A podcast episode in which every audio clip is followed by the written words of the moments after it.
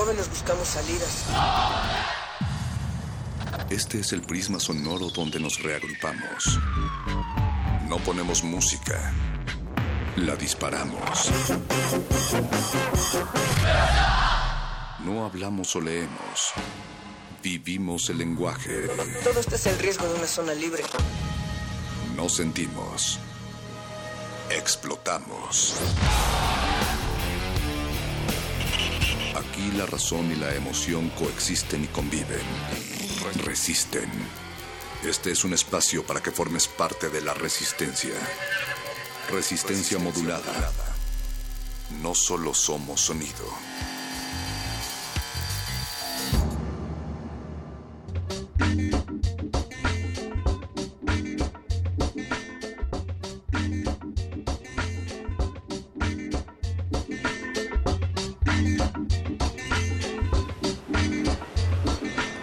Ya llegamos a estos rumbos de Adolfo Prieto 133 en la colonia del Valle, desde donde se construyen y se redefinen al andar cada noche volvemos a tejer en sus oídos sonidos que se insertan para profundamente tenernos. Así es que ustedes nos tienen cada noche con 96 intenciones más punto uno en esta frecuencia modulada. Así es que sigan esta aguja y armen hilos de comunicación. Estamos a través de Facebook en Resistencia Modulada, Twitter arroba R Modulada y esta noche en los micrófonos les estamos dando la bienvenida Berenice Camacho. ¿Cómo estamos? Natalia Luna, muy buenas noches. Aquí inicia esta resistencia. Somos los vampiros de Radio Nam que transmitimos por el 96.1 de FM este martes, noche de martes 22 de noviembre de 2016. Un martes que sabe a lunes. Espero que todas y todos ustedes hayan disfrutado ese puente revolucionario, porque acuérdense que el motivo es la revolución.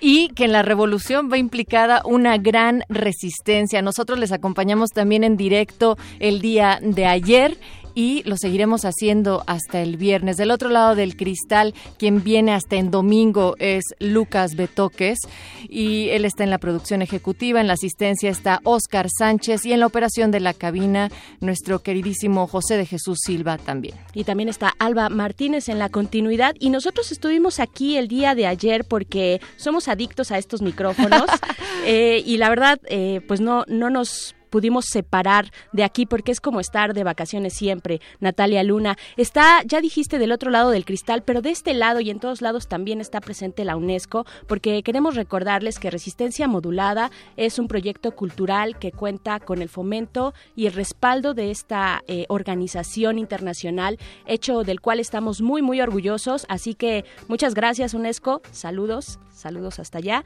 Y pues, ¿qué pasará en esta noche de resistencia? ¿Qué misterio habrá, Natalia? Natalia Luna. Hablando precisamente sobre cultura y tradiciones, pues Tatiana Méndez nos, nos acompaña esta noche aquí en, en la cabina para platicar sobre la reestructuración también de las artesanías en México, esto en unos momentos más, pero también es un martes en el cual esta cabina radiofónica se convierte en una cinematográfica porque llegan de retinas. Y los de retinas estarán con Claudia Curiel eh, quien es directora del festival Bestia Festival, para platicar sobre la próxima edición, la cuarta edición ya de este festival que está a la vuelta de la esquina. Bestia es un festival de música con elementos audiovisuales, propuestas arriesgadas para sentidos que les gusta buscar.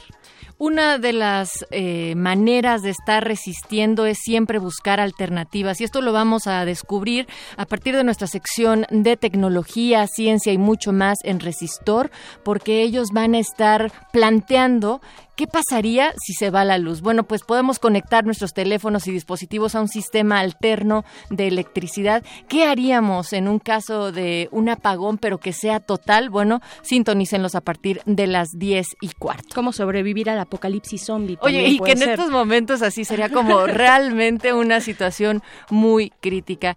Y no para hacer menos, pero sí para cerrar la noche, punto R, la sección más candente de la resistencia modulada, donde abordamos temas de sexualidad, de erotismo y otras tantas. Hablaremos sobre la relación entre la religión y muchos mitos, pero sobre todo impedimentos que han existido a lo largo de la humanidad con respecto a nuestro ejercicio libre del erotismo y otras otras cosas que también eh, influyen. Platicábamos del aborto, entre otros temas, me decías, Bere. Ya nos dirán eh, en el punto R algo de sexualidad y religión. Por ahí eh, el día de ayer, me parece, Natalia, fue que el Papa Bergoglio Francisco decía que se, se perdona el, el pecado del aborto para todos y todas, obviamente la mujer que aborta y todos los que están involucrados en este en, ese hecho del aborto, pues se perdona ese pecado. Así es que, bueno, mucho de qué hablar, muchísimo debate. Acá en México la arquidiócesis dijo bien, ¿no? O sea, aquellas mujeres que lleguen y se confiesen eh, tendrán, obtendrán el perdón. Bueno, y, pero además también en un contexto, eh, Berenice, en el cual hay que recordar el 25 de noviembre, esta fecha en la cual estaremos pues haciendo una reflexión profunda no solamente a nivel nacional sino internacional parte de los objetivos de desarrollo sostenible también de la propia ONU y también de ONU Mujeres ha sido mantener estas calidades de vida y de derechos sexuales y reproductivos de las mujeres dentro de la agenda que resultan fundamentales en estos momentos y también punto de encuentro para reflexiones futuras. Aquí en México vamos a tener también una serie de actividades que se van a estar promoviendo por parte de la BBC de Londres, me parece, tiene que ver con 100 mujeres y, habrá una jornada acá en la Ciudad de México. Más adelante eh, puede ser que lo comente en punto R. Sin embargo, forma parte de, de también esto que estamos platicando. Así es, y el llamado, Natalia, como bien dices, y es importantísimo, que bueno que lo señalas, eh, porque el llamado es para todas y todos eh, unirnos este 25 de noviembre en contra de la violencia contra las mujeres. Habrá eh, N cantidad de expresiones al respecto en redes sociales, ya ahorita decías la BBC de Londres, pero también cinco, y eh, no se está convocando también para una marcha el 25. Eh, me viene a la mente también que las propias mujeres, las madres de la caravana que viene buscando, las madres de centroamericanos, sudamericanos, que hay una búsqueda sobre sus hijos, sus familiares desaparecidos en el camino, en su tránsito de México por eh, llegar hacia los Estados Unidos, bueno, también se sumarán algunas de estas jornadas que se harán con motivo de la, del 25 de noviembre. Entonces van a estar aquí varios días, creo que desde el día jueves van a estar por acá hasta el sábado.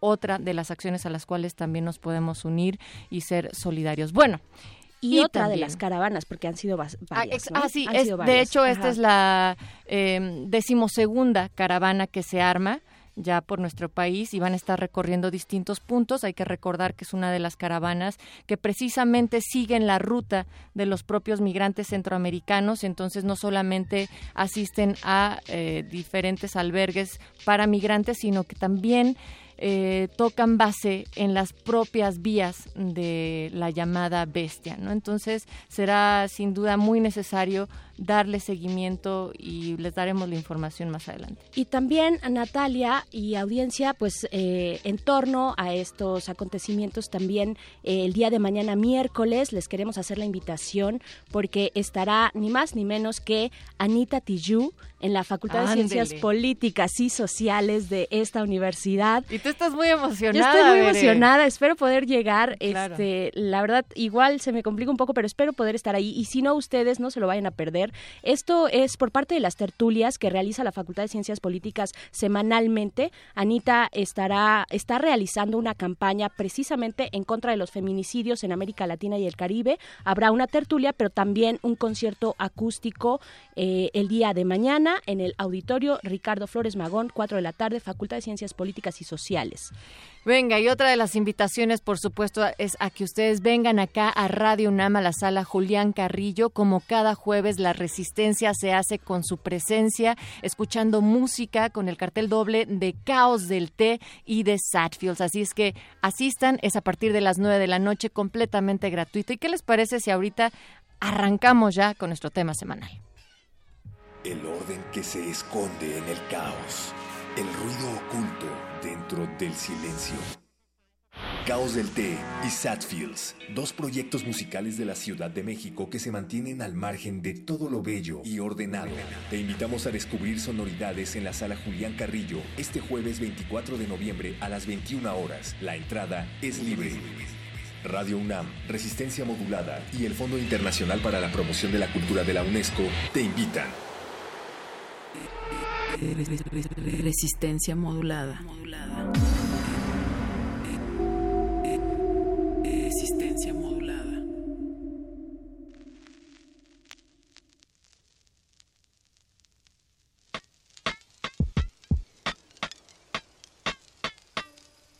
Ya regresamos a esta resistencia modulada, nos fuimos y volvimos inmediatamente porque ya tenemos en esta cabina a nuestra invitada de esta noche, porque eh, durante los temas semanales que hace esta resistencia está el, e, en esta ocasión pues aquellos oficios que se encuentran en resistencia aquellas actividades propias de nuestros pueblos eh, originarios de nuestros pueblos indígenas que están en resistencia. Y para eso ya está aquí Tatiana Méndez Bernaldez y Mejía. Tatiana buenas noches bienvenida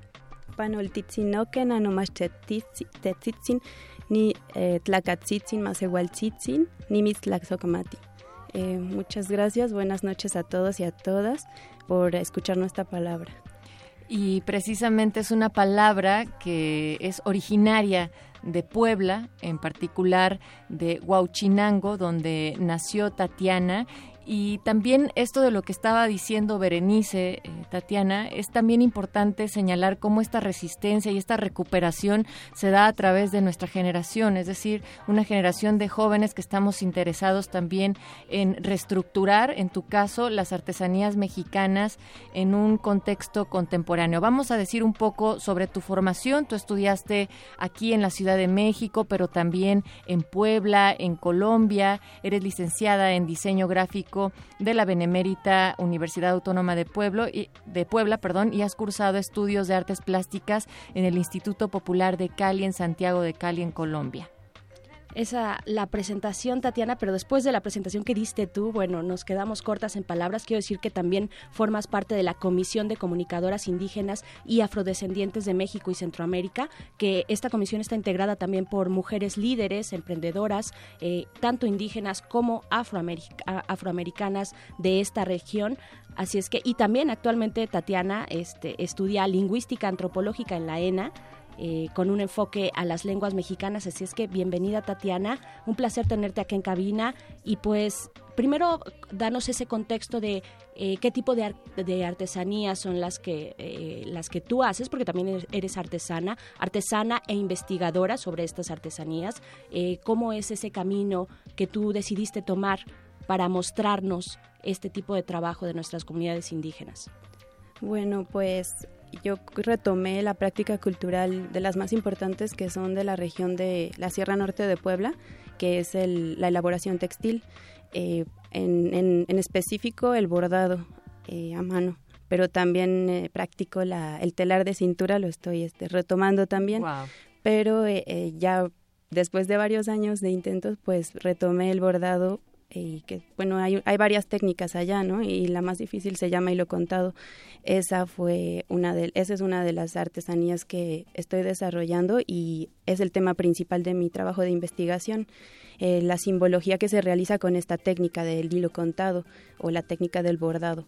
También pues en, a lo largo de algunos recorridos por algunas comunidades indígenas en América Latina aprendí la técnica, una técnica parecida a la técnica wixárika que es con Shakira, pero pues de las comunidades en veras con simbología un poco en veras de Colombia, Kamsa se llama, en, específico la comunidad que trata esta técnica. A mí me enseñó una amiga colombiana. Y también eh, un poco de, mm, bueno, hago macramé, que es una técnica más o menos peruana. Y eso es un poco lo que, de la artesanía que desarrollo. Y toda esta recuperación que ha realizado Tatiana con respecto a las técnicas tienen también una relación directa con la cultura, con nuestra historia. ¿Cómo tú has ido hilando a través de tu trabajo, pero también de la conciencia, de la investigación de tu trabajo. Sí, bueno, principalmente pues yo creciendo en la región de Huauchinango, que es el distrito 1 de, de del estado de Puebla, pues siempre crecí eh, observando, mirando la diversidad de los colores de la indumentaria tradicional y las diferentes indumentarias que existen en la región, porque es una región que está compuesta por comunidades nahuas, ñacñú, también hay eh, em, totonacos y pues mestizos. Entonces, eh, toda esa diversidad pues uno va identificando más o menos cuáles son las particularidades que existen en torno a la indumentaria tradicional que están portando, los colores, la técnica, todo eso.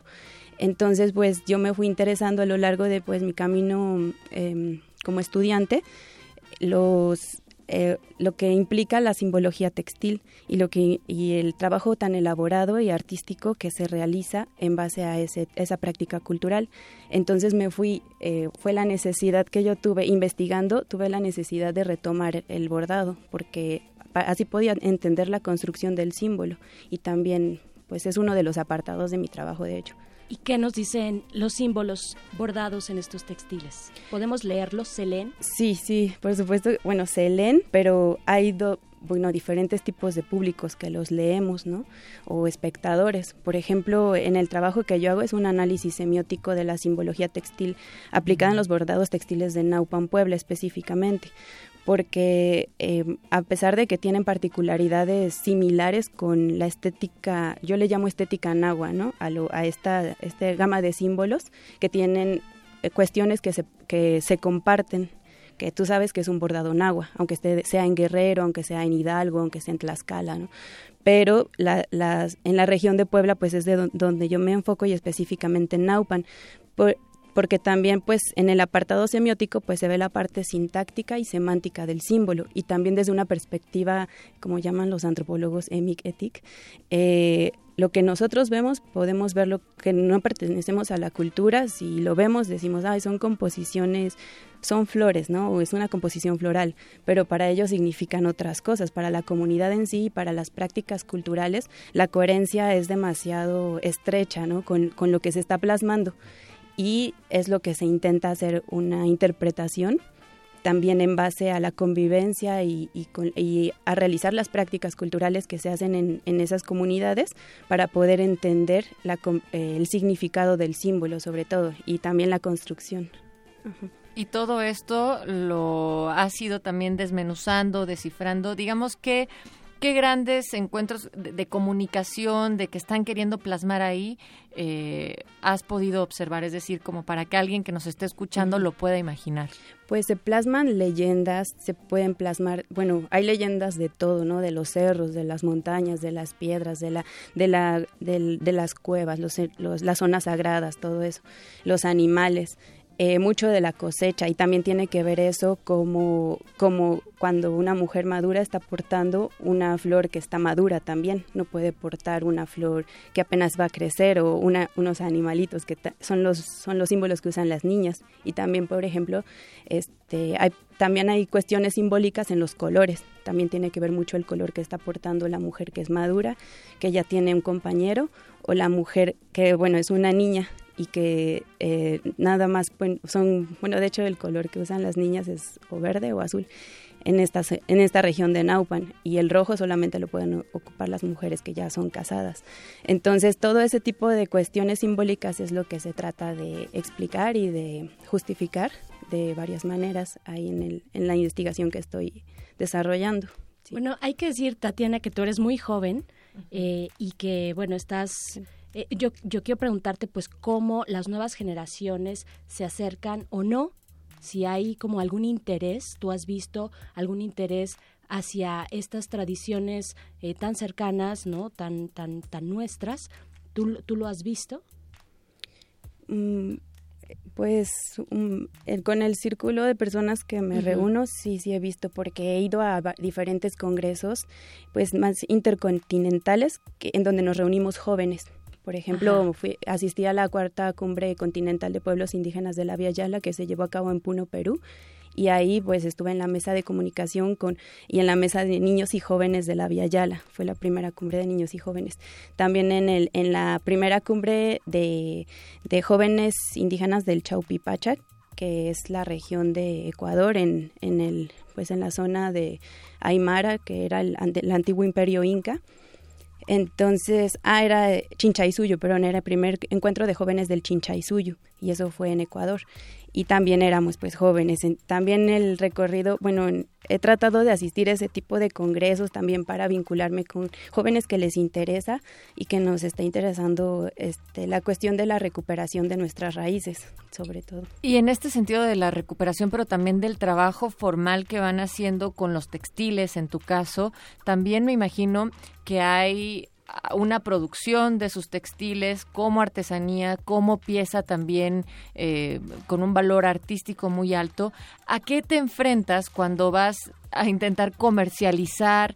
En este caso, estamos planteando que son artesanías que se están trabajando desde los jóvenes y con o sea, nuevas interpretaciones. Bueno, yo creo que a lo que se enfrenta cualquier artesano es a lo que nos enfrentamos. También, bueno, yo estoy empezando en este ámbito formalmente de artesana, pero bueno, sí cuando viajaba estaba haciendo artesanías. Eh, pues es la cuestión de la globalización, mucho la desvalorización que se tiene hacia los trabajos que son hechos con las manos y también eh, bueno, siempre ahorita lo que te exige mucho el, el, la pues el público o, los entes es pues una identidad también, ¿no? Para tu, para tu marca, bueno, para tus productos. Eso es así lo que a mí me ha llamado la atención, ah, porque tiene que tener como una marca o algo así. Y sobre todo, el, un problema muy fuerte que se vive en las comunidades tanto de la Sierra Norte de Puebla como en otras comunidades, pues es la cuestión de los intermediarios que compran las prendas y pues son vendidas a costos muchísimo, muy elevados y también eh, son aprovechados por solo pocas personas. Y ahí es donde la, la comunidad pues no genera los, los recursos que se deberían de generar con esta eh, realización de práctica cultural tan importante y tan compleja sobre todo. Claro, hay varios frentes, ¿no? Que atacan eh, este tipo de expresiones de las artesanías. Están también, por ejemplo, las imitaciones a gran escala masivas que hace China y que nos venden, nos regresa para acá de nuestros propios textiles y modelos o algunos diseñadores tal vez de otras partes del mundo que vienen, observan esta belleza y se la llevan y no hay una retribución para, para los pueblos y para ustedes, ¿no? Sí, precisamente fue una de estas cuestiones que a mí me interesó para poder hacer el, el trabajo que vengo haciendo de investigación, porque, en, por ejemplo, en la isla Taquila, en Perú, la indumentaria tradicional de las mujeres y los hombres en esa isla está salvaguardada por la UNESCO como obra de arte y patrimonio intangible de la humanidad. Entonces, a mí me, me bueno, el trabajo que estoy haciendo es de reivindicación de la simbología textil, precisamente.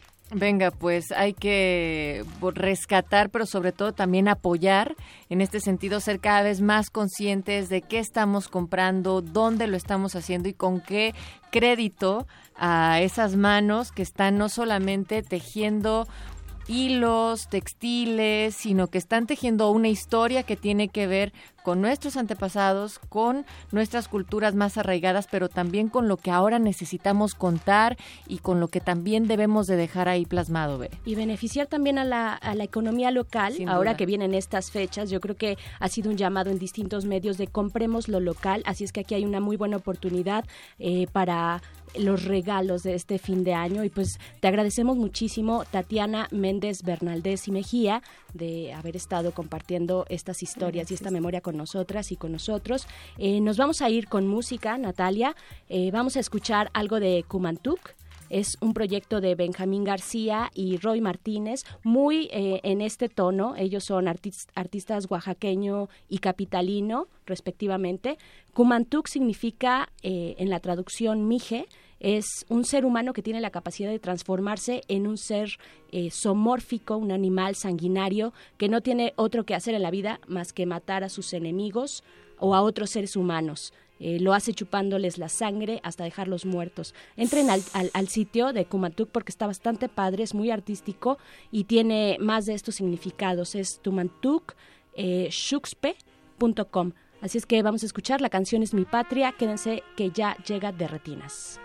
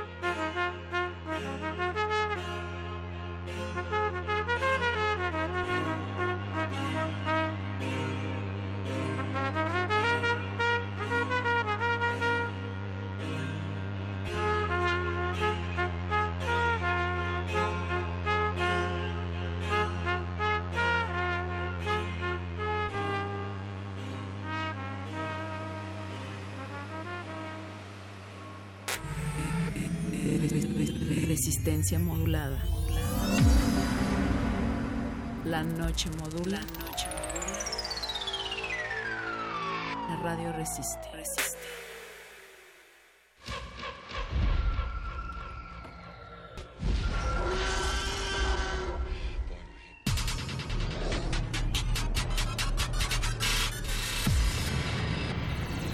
Pasillo de los estrenos y el de la nostalgia, se encuentra la sala de la resistencia. Disfruta las mejores historias hechas para tus ojos a través de tus oídos. Estás a tiempo para la función en la sala de cine auditiva de... De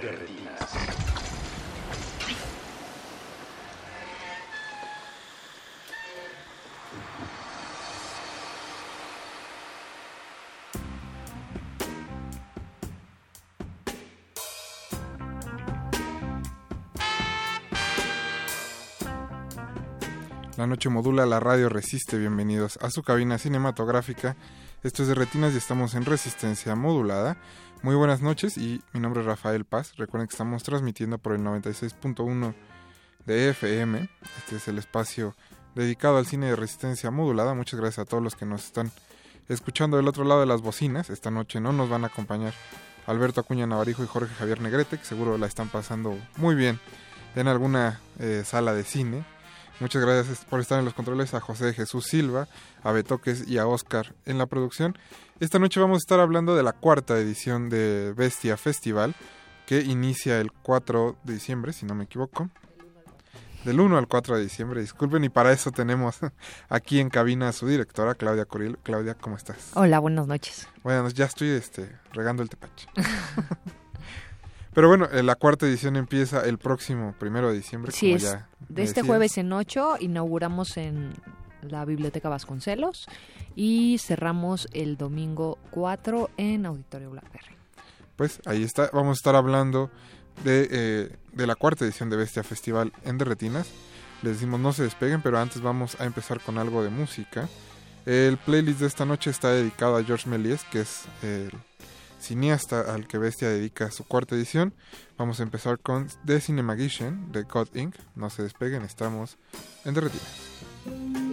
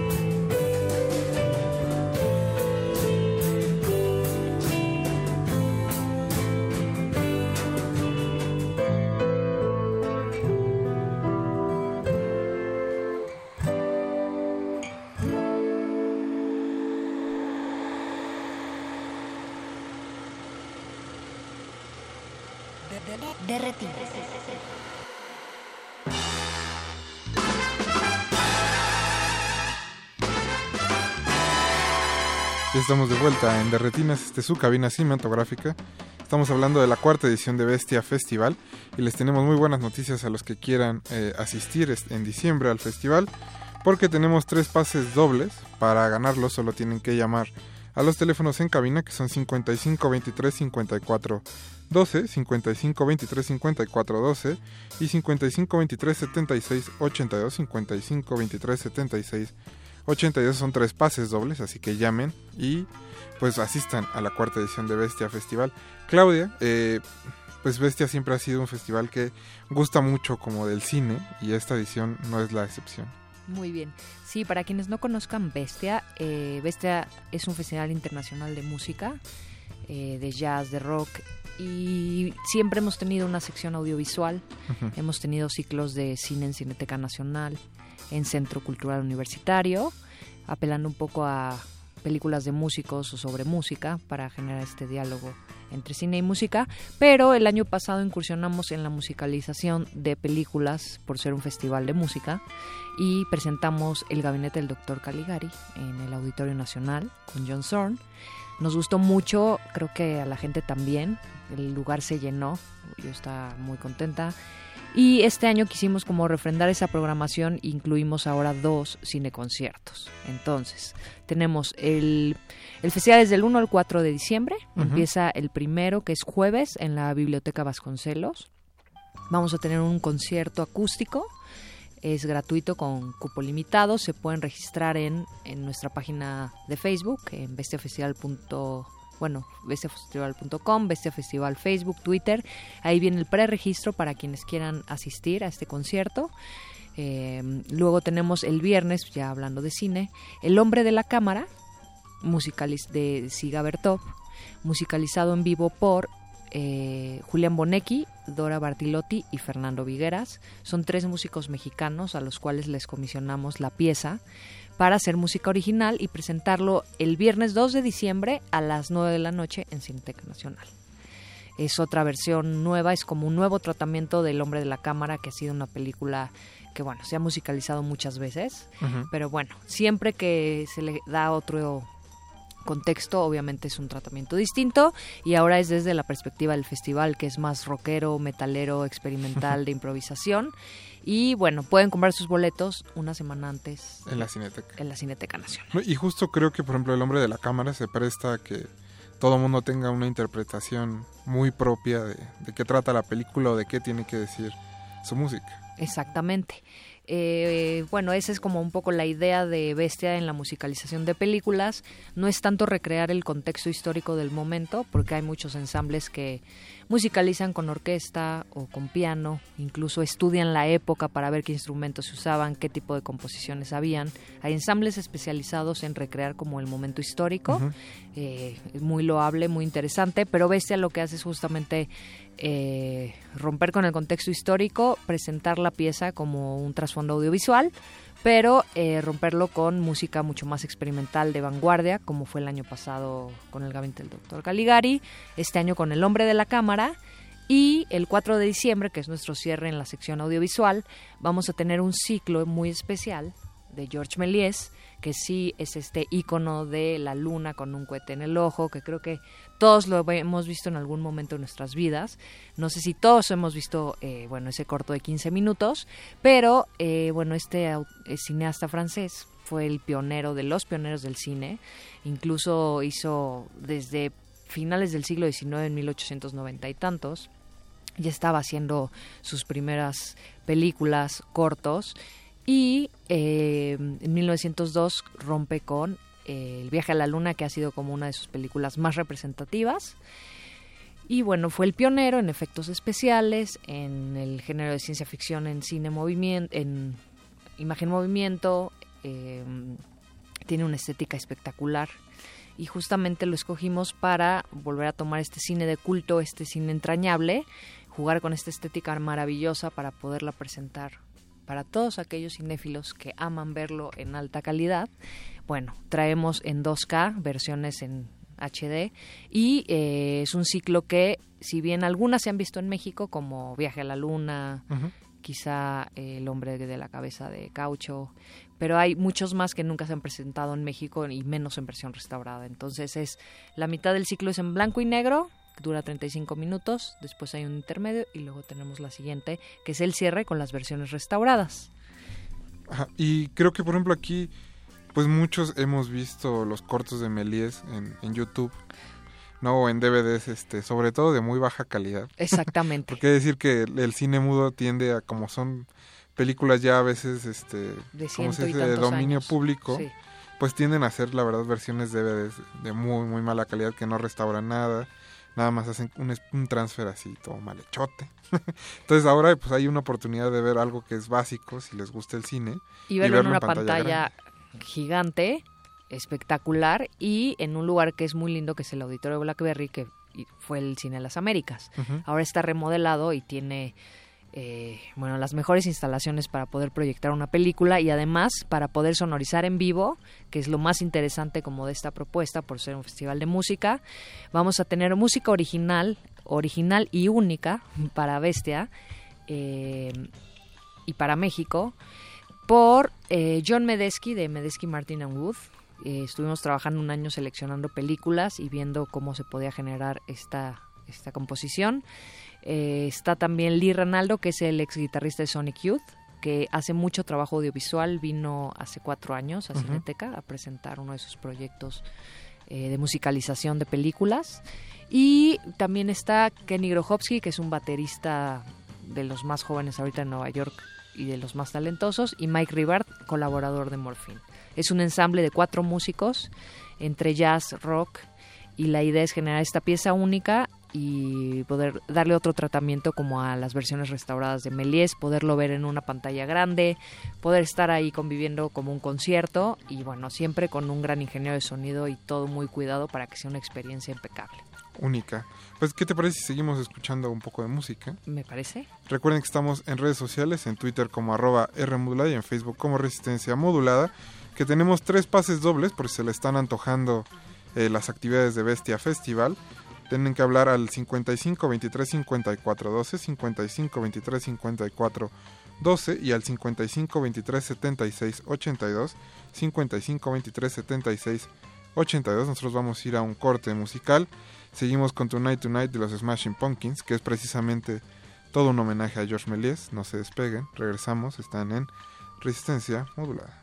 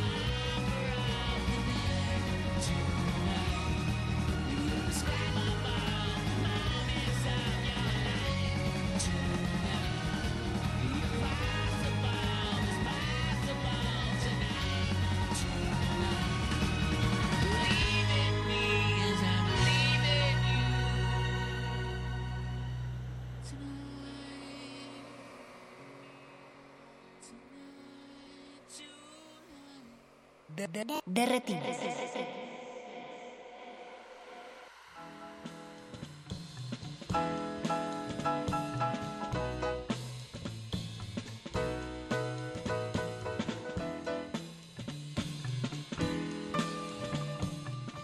Ya estamos de vuelta en Derretinas. Muchas gracias a todos los que hablaron para llevarse los tres pases dobles de Bestia Festival. Eh, los ganadores son Adlin, Mariana y Daniel. Muchas felicidades a ellos que se llevaron eh, sus boletos y pueden pasarlos a recoger aquí a Radio UNAM. Recuerden que la próxima semana vamos a tener más pases, así que estén atentos. Y pues Claudia, yo en realidad quisiera preguntarte cómo fue que decidieron elegir a estos dos cineastas y no pues cualquier otra película. A, a estos dos A. Siga Bertop y a George Méliès. Ah, eh, pues este, por estética me parece interesante, obviamente cuando estás buscando cine eh, para musicalizar. Pues la estética es fundamental, ¿no? Entonces me parecen dos propuestas interesantes, muy distintas, obviamente. Uno es documental, el otro es completamente fantasía ficción. eh, pero son de mis favoritas también, entonces es algo que hace mucho tenía ganas de hacer, igual que Caligari en su momento era algo que quería hacer con música en vivo. ¿Este año no viene Johnson? No, no es cierto. Ojalá, Ojalá sea una vuelta. ojalá que venga John Zorn otra vez. Este, oye, pero entonces, ¿cuál sería tu película favorita de? De al menos de los que van a pasar. Eh, alucinaciones farmacéuticas. Ay, suena muy acá, pero hay unas hay unos cortos muy interesantes que nunca se han presentado en México como ese, eh, Fausto en los infiernos y los demás creo que muchos ya los conocen. Sí, creo que más o La menos. programación completa la pueden ver en Ah. bestiafestival.com. Ahí viene ya el ciclo completo para que quieran saber qué van a presentar de Méliès, además de Viaje a la Luna. Ahí vienen los siete cortos que vamos a presentar con las descripciones y todo eso. Y creo que este año también tienen una una colaboración, digamos, Con íntima Festival el Aural. Festival Aural. ¿Cómo fue que decidieron hacerlo eso? Aural iba a ser sus fechas muy cercanas a las nuestras Ujú. y tenemos un perfil de público muy parecido. Hemos trabajado juntos y nos parecía interesante sumar un poco de programación y darle al público eh, eventos como mucho más enriquecidos en la colaboración tanto en programación como en sumar los eventos. Perfecto. Eh, pues, Claudia, ¿qué te parece si antes de que terminemos Ujú. le recuerdes al público dónde los pueden buscar en redes?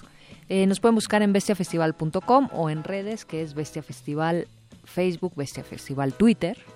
Y bueno, también quiero agradecer a mi equipo, a Itsuri Cabrera, que es la directora de comunicación y que es el cuarto año que está con nosotros y por lo cual el festival ha estado de esta forma.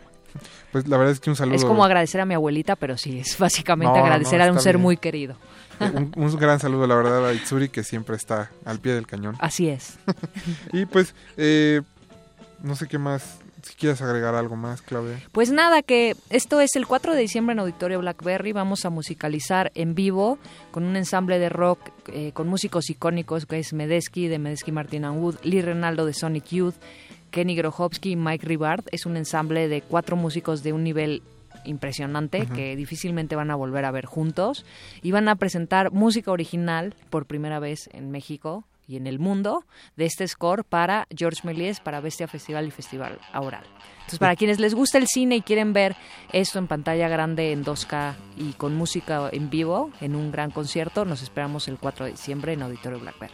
Y no solo van a tocar, digo, ellos juntos ese día, sino que no lo van a volver a hacer. Ah, no. Nunca más. Lo dudo, lo dudo porque fue una comisión especial para el festival. aprovechen para ir a Bestia. Eh, Claudia, muchas gracias No, por muchas gracias por recibirnos otra vez. Nosotros vamos a seguir escuchando un poco de música dedicada a George Méliès. El siguiente corte es Heaven for Everyone de Queen. Así que no se despeguen, regresamos a Resistencia Módula.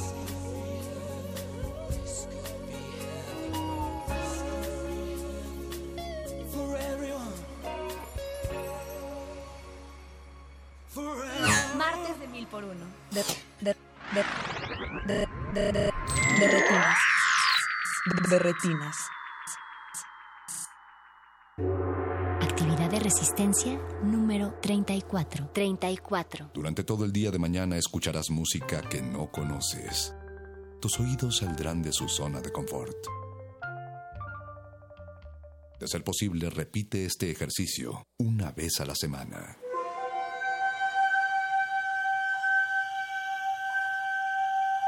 Resistencia modulada.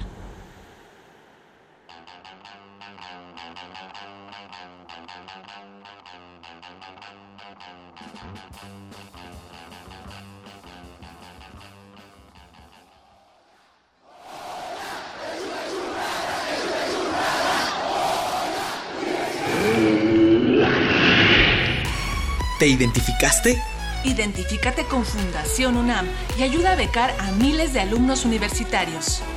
Súmate 5340-0904 o en www.funam.mx. Contigo hacemos posible lo imposible. Contagiarte de influenza y contagiar a los demás en cualquier parte. Por eso, es importante vacunar a niños de 6 meses a 5 años, adultos mayores de 60 años, embarazadas, personal de salud y personas con enfermedades crónicas no controladas. La vacuna es segura y gratuita. Infórmate en www.gov.mx diagonal salud. Secretaría de Salud. Este programa es público, ajeno a cualquier partido político. Queda prohibido el uso para fines distintos a los establecidos en el programa.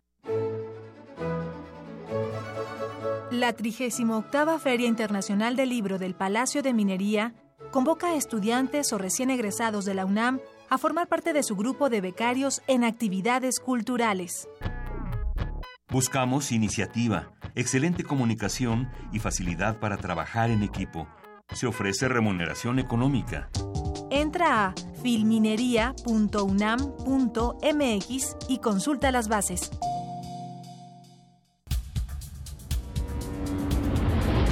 Buenas tardes, bienvenidos sean todos ustedes a Prisma RU por Radio UNAM. Yo soy Deyanira Morán. Esta es la información deportiva. Se homologarán todos los procedimientos. Hasta aquí el reporte. Zarpazo RU. Prisma RU de lunes a viernes. De lunes a viernes. De 1 a 3 de la tarde. Por el 96.1 de Radio UNAM. Resistencia modulada. Resistencia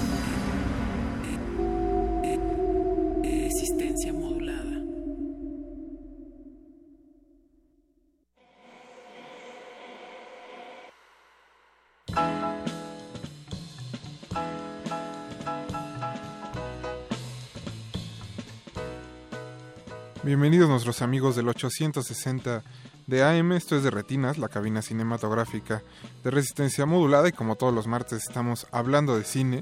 Eh, seguro algunos de ustedes lo recuerdan, la semana pasada abordamos eh, Girón de Niebla, que es una película perdida de Carlos Enrique Taboada, que eh, vino Adrián García Bogliano a hablar del documental donde se encuentra la película y se habla de todo el proceso que se llevó y por qué se perdió.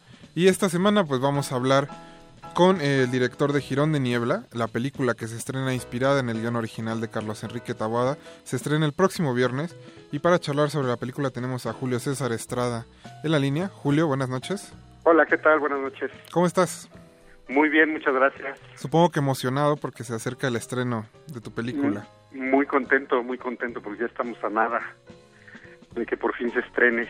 Por fin. Eh, tengo entendido que fue un proceso un poco trabajoso y de más de cuatro años para llevarla a buen puerto. Pues bueno, de hecho, desde que adquirimos los derechos, Ajá. esto fue en 2006, adquirimos los derechos del libro de piedra, hasta el viento tiene miedo y justo Girón de Niebla. Entonces, eh, mientras íbamos filmando una, pues se iban, se iban detallando los demás guiones. Ok. Eh, Julio, tengo entendido que la semana pasada, o más bien querías dar este un par de eh, explicaciones sobre la semana pasada porque eh, creo que no quedó algo claro o eh, no sé exactamente qué fue. Ahora sí que lo no, que pasó. yo, yo escuché su programa, escuché el Ajá. programa. Muchas gracias, por cierto. escuché el programa y, y bueno, pues me, me resultaba como muy ambiguo el, el tema, ¿no? Eh, de repente sí se me hizo como hasta gandalla la crítica, porque, Ajá.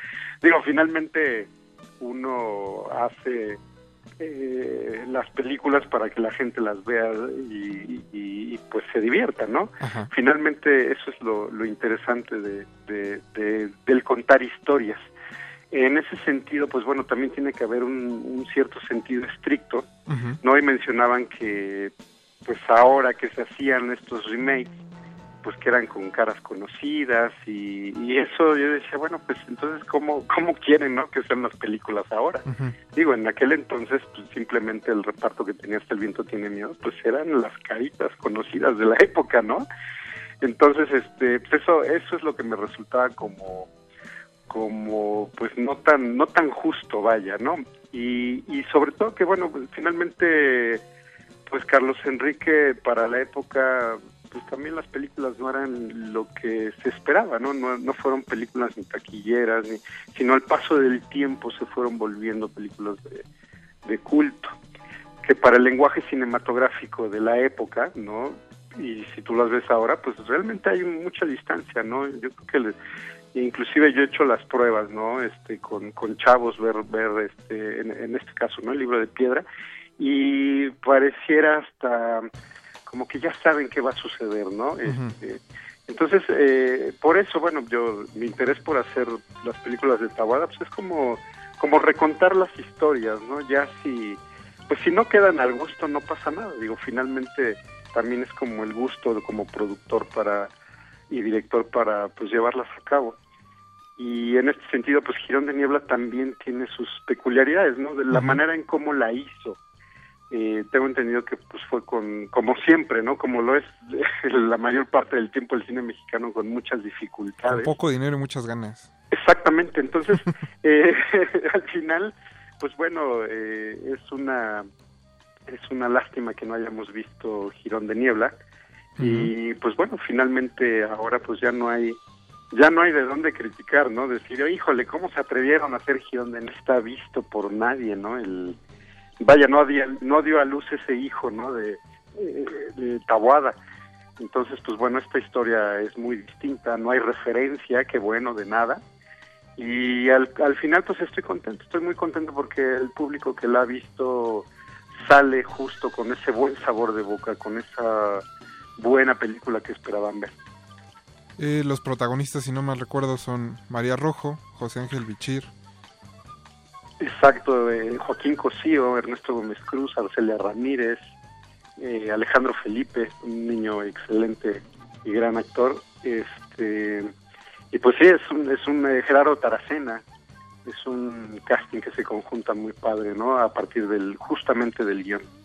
Pues Julio, eh, ahora sí que aquí en, en Derretinas y en Resistencia Modulada estamos abiertos a todas las voces y a todas las opiniones, porque por eso hacemos radio pública. Muchas gracias por habernos contestado la llamada. No, hombre, que al contrario. Cualquier duda, queja o sugerencia, para eso están abiertas las líneas de este programa. Al contrario, muchas gracias, digo, y ojalá vean la película y pues no, este, creo que se van a llevar un buen sabor de boca. eh, y pues bueno, vayan a verla. Que así sea. Julio, muchas gracias. Hasta luego. Al contrario, gracias, hasta luego. Recuerden que Girón de Niebla se estrena este viernes, así que vayan todos a llenar las salas del cine para que juzgue cada uno de ustedes cómo es este, cómo fue que llegó esta película a la pantalla y esperamos su opinión en nuestras redes sociales. Recuerden que estamos en Twitter como arroba Rmodulada y en Facebook como Resistencia Modulada. Vamos a otro corte musical, en esta ocasión es Seven Stars de Air con Victoria Legrand, parte del soundtrack que se hizo para el viaje a la luna hace un par de años. No se despeguen, estamos en Resistencia Modulada.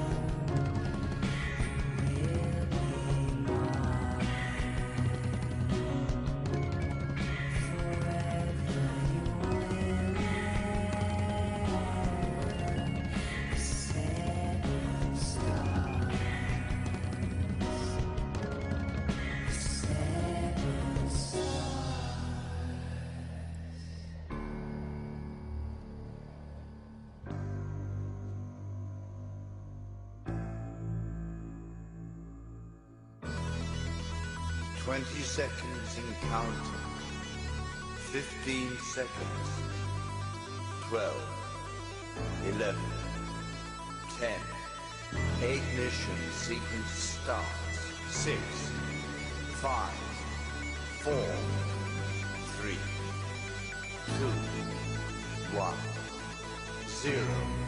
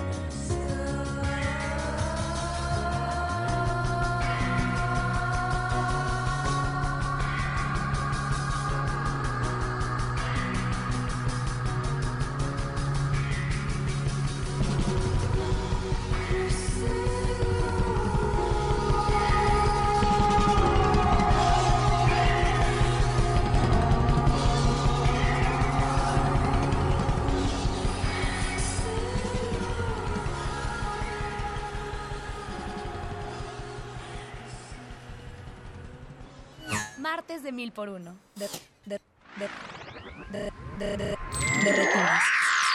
De, de retinas.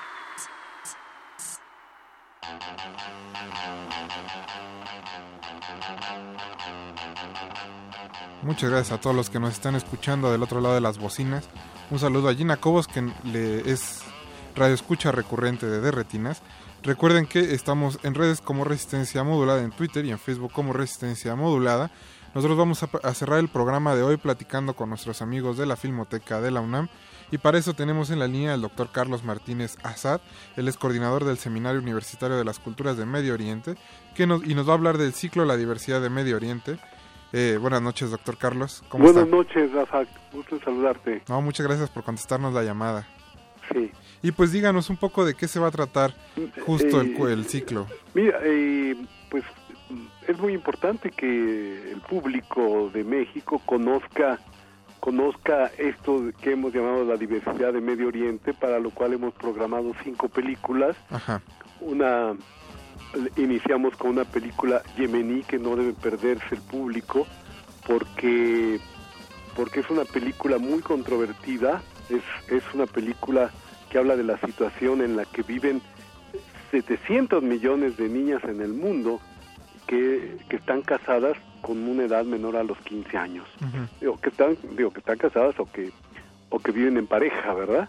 Pero eh, sobre todo se trata en el caso de la, de la película Me llamo Nohum, de, de una niña de 10 años que es la primera mujer que logra el divorcio a esa edad en, en Yemen.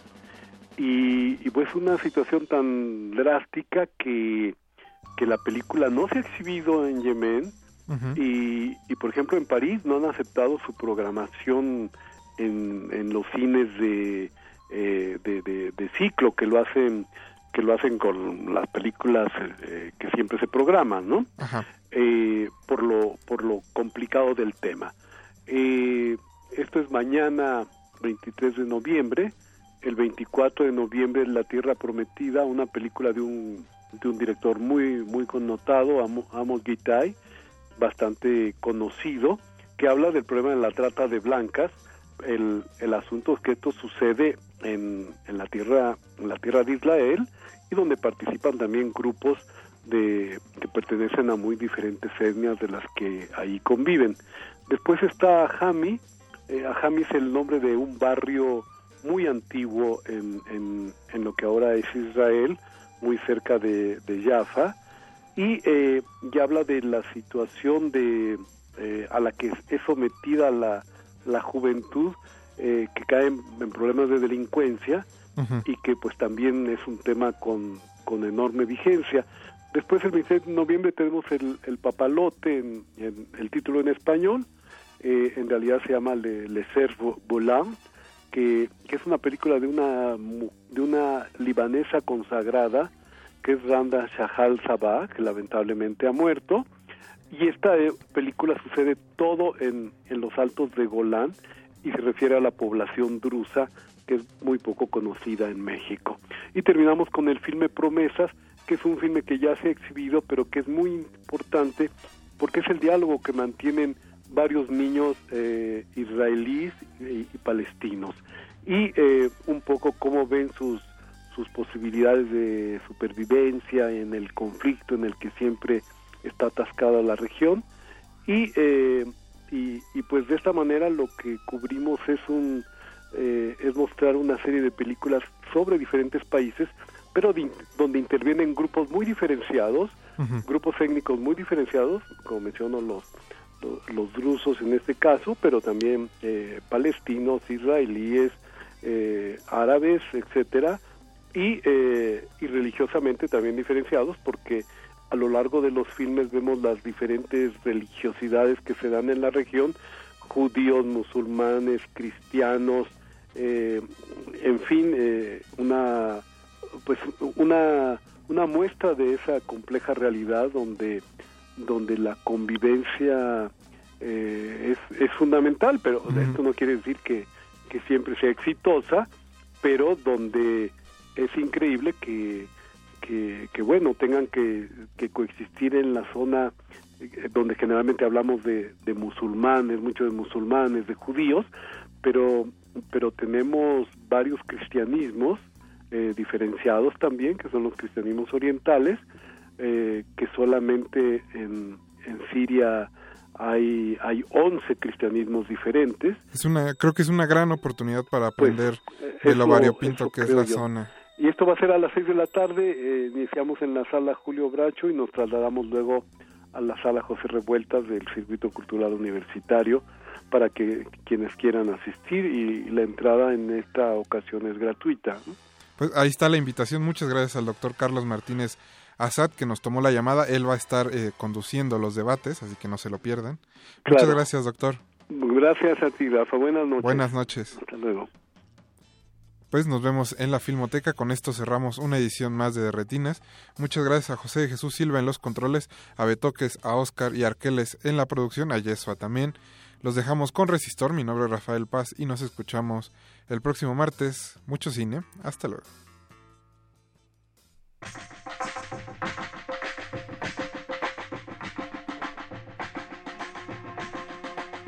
لیلی لیلی لیلی جان جان جان مرا کشتی برمان. لیلی لیلی لیلی جان جان جان مرا کشتی برمان.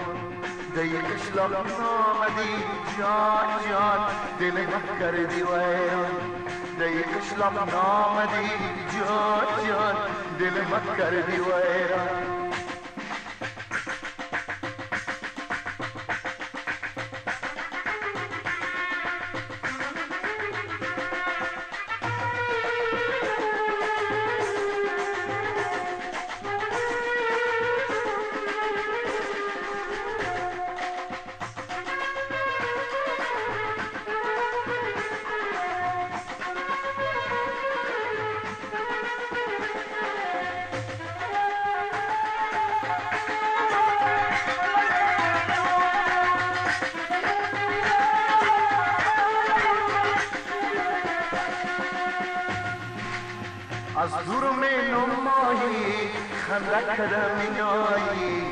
از دور می نمایی خنده کدم میایی نقش کش و بدی جان جان ظالم جان از کجایی؟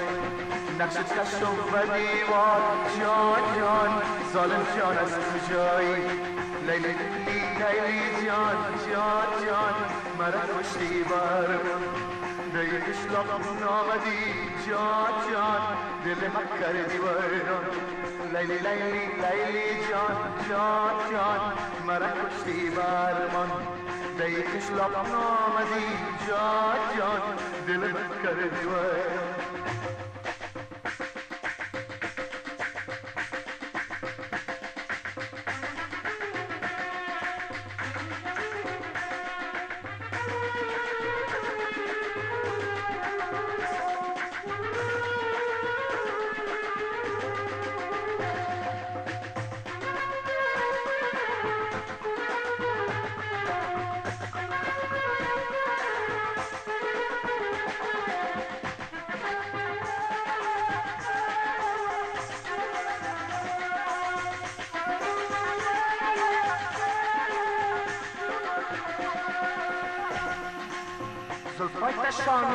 نکن بانک پریشان شود. زلفای تشانه نکن بانک پریشان شود. سرمه و چشمت بکش جان جان زینت چشمان شود. سرمه و چشمت بکش جان جان زینت چشمان شود. لیلی لیلی لیلی جان لا جان مرا کشتی برمان دیگش لاخ آمدی جان جان دل مت کردی ویران لیلی لیلی لیلی جان جان جان مرا کشتی برمان دیگش لاخ آمدی جان جان دل مت کردی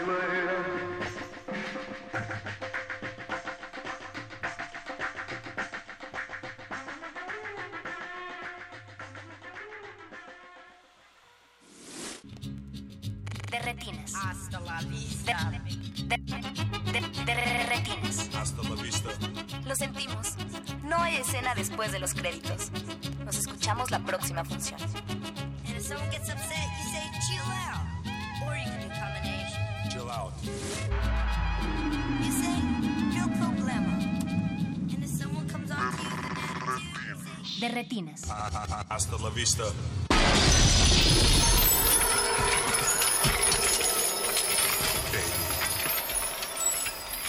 Resistencia modulada.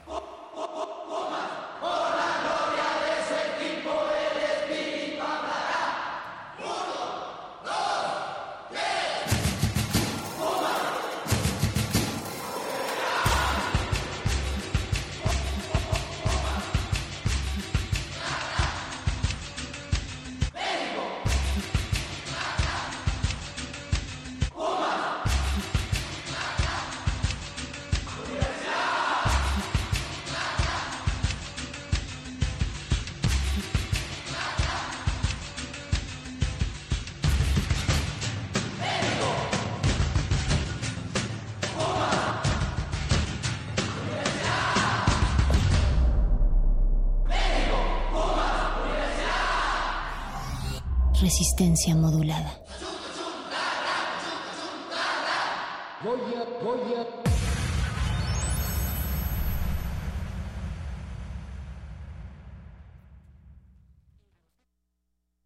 Mis cuates me dicen la resistencia.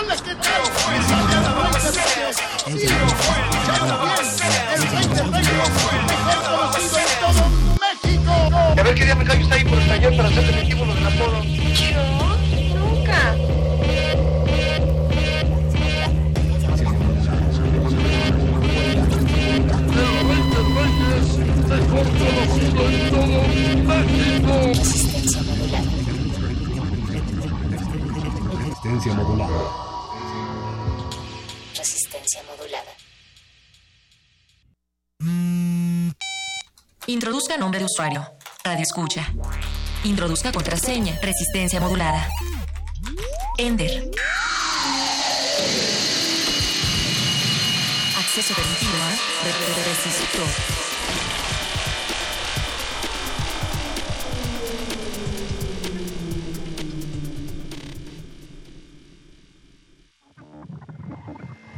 Ingresar código de emisión. 2, 2, 1, 1, 1, 6, R, 9, 4. Acceso permitido. Inicia secuencia sobre ¿Y si se va la luz? Los móviles, las máquinas, el Internet y mucha de la tecnología que usamos tienen un elemento en común que pasamos desapercibidamente, el consumo de energía eléctrica. Muchas de nuestras tareas cotidianas dependen de la luz artificial y damos por hecho que ese recurso está al alcance de un botón. Pero te has preguntado, ¿qué pasaría si un día la energía eléctrica se suspende y no pudiéramos usar nuestras computadoras, celulares e internet? ¿Qué pasará cuando se vaya la luz? Nuestras computadoras y no pudiéramos usar nuestras computadoras, celulares e internet. ¿Qué pasará cuando se vaya la luz? Resistor. Esto es una señal.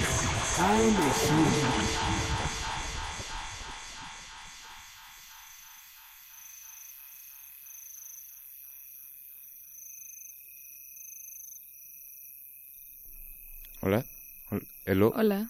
Eloisa, ¿me escuchas? Sí, yo sí te escucho. Oye, eh, no se ve nada, pero Estamos totalmente en la oscuridad. sí, yo solo veo este foco rojo del micrófono. Ajá. Me indica que la emisión sigue al aire. Propongo que continuemos en lo que se aclaran un poco aquí las cosas. Claro. Si hay alguien al otro lado de, este, de esta bocina, eh, estamos aquí conduciendo Resistor, Eloísa Gómez. Alberto Candiani, un placer como siempre estar en una emisión más de Resistor. Y bueno, pues continuamos con, con este programa. Pues así, a oscuras, no podemos ni siquiera ver nuestras computadoras, eh, no hay luz para ver la, eh, los documentos que usamos para trabajar aquí, no podemos ver la escaleta, Nuestras computadoras también. están apagadas nuestras computadoras, no podemos ver al equipo de producción porque no hay luz. Ellos están encargando del problema técnico, no se preocupen. Alguien lo debe de estar arreglando, pero pues esto es para ponerse a pensar qué pasaría si, si nunca volviera la luz. Ahora entendiendo, entendiendo la luz evidentemente como el suministro de energía eléctrica y, y retomando esta idea de, bueno, creo que es muy coloquial escuchar el, se fue la luz, ¿no? Es como Sí, es como... eh, una frase, eh, si pensamos en ello, pues te preguntas, ¿y cómo que se fue la luz? ¿A dónde se fue? Pero a lo que se refiere es que deja de haber un abasto en el suministro. Hay un de- corte, ¿no? En ese suministro. Y claro que, bueno, el hombre, la mayor incógnita de la historia es que el hombre ha sobrevivido sin la necesidad de luz eléctrica. Este, esto de la luz eléctrica es uno de los inventos más grandes y Sí. más importantes en la historia del hombre en sus últimas décadas.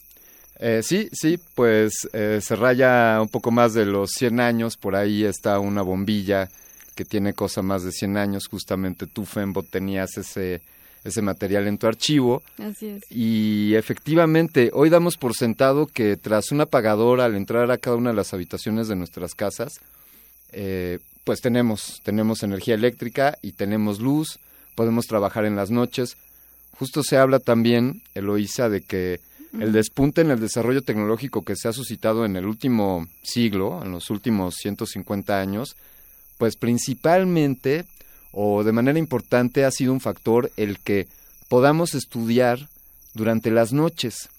Es decir, Claro. en, en algún momento el seguir eh, eh, cultivándose podía haberse restringido a que pues ya solo lo podías hacer con unas velas o con otro tipo de iluminación, pero el, el que tengamos iluminación artificial durante las noches pues también nos da la posibilidad de, de estudiar más, de también incluso pues de fomentar la interacción social, ¿no? Y extender también nuestro, nuestros horarios laborales a todos aquellos que trabajan en medios de comunicación y que son robots igual que yo. Imagina. ¿cómo, cómo serían los medios de comunicación si, si no tuviésemos energía eléctrica. Estaríamos gritándoles a todos ustedes, a todos ustedes, que por cierto, bueno, yo Eloisa sigo sin saber si estamos al aire. Eh, Seguimos al aire porque están los foquitos. Estos en rojo. foquitos, ah, perfecto. Entonces, mientras estén los foquitos, quiere decir que alguien en el planeta tiene electricidad. Los invitamos, amigos, a que interactúen con nosotros, nos den sus comentarios respecto a, pues, qué pasaría si se fuera la luz, si nos referimos a esta idea de que se corte el suministro de energía eléctrica, con lo, cual tendría como repercusión, pues, que no podamos utilizar ninguno de nuestros dispositivos, no podríamos ver la televisión, no podríamos usar, usar internet, Claro, no podríamos, eh, no podríamos vivir sin este motor porque es al fin y al cabo parte de nuestra alma como sociedad, la luz eléctrica.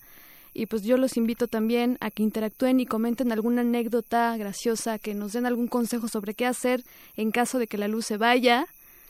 Y pues ya saben, Están en nuestras redes sociales, amigos. Pueden escribirnos vía Twitter, saben bien, arroba R modulada. Y también estamos en Facebook como Resistencia Modulada. También comuníquense a los teléfonos porque esos sí funcionan. 55 23 54 12, 55 23 76 82. Y si se va la luz, de esto va esta emisión de Resistor, donde, donde creemos que alguien nos está hablando al otro lado de, de estos audífonos, alguien de la producción, pero la verdad no lo sabemos. Y es por ello Claro, creo que nos están haciendo señas allá en cabina. Están encendiendo ahí unas lampari- unas velitas, me parece, que indican que deberíamos de mandar una rola, Eloisa, ¿qué te parece? Claro que sí, este, ah, allá anda Betoques con una vela también, Arqueles anda con una lámpara de aceite porque pues es lo que encontraron aquí abajo. Va a tener que ser una rola a capela. A ver, pues va, va aquí. Ah, es- Venga. Venga, poner. Pues voy a tener que conectarme yo como Fembot. Y la siguiente rola, de esta, la primera rola de esta noche va a ser Music When the Light Goes Out, de, de los, de los Liberties.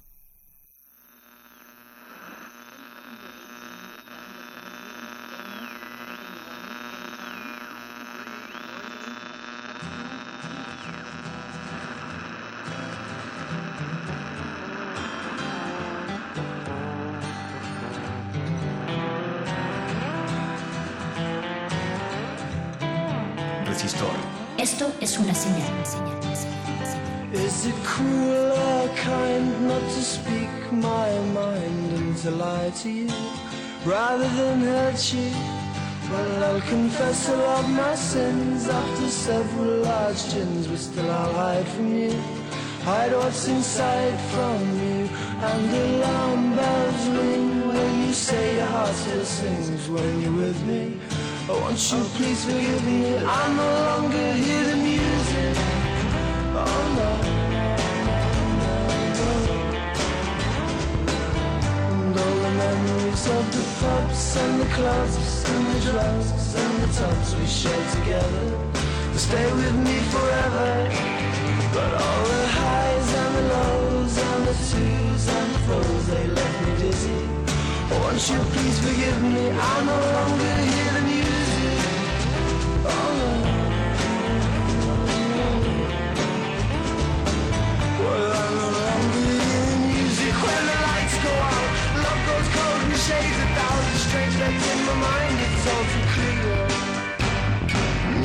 When the lights come on. The girl I thought I knew is gone.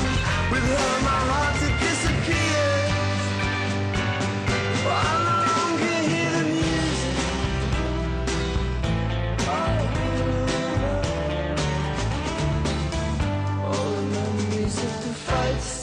and the blue lights, all the kites we flew together. I thought they'd fly forever, but all the highs and the lows and the twos and the flows, they left me dizzy. Won't you forgive me? I'm no longer hear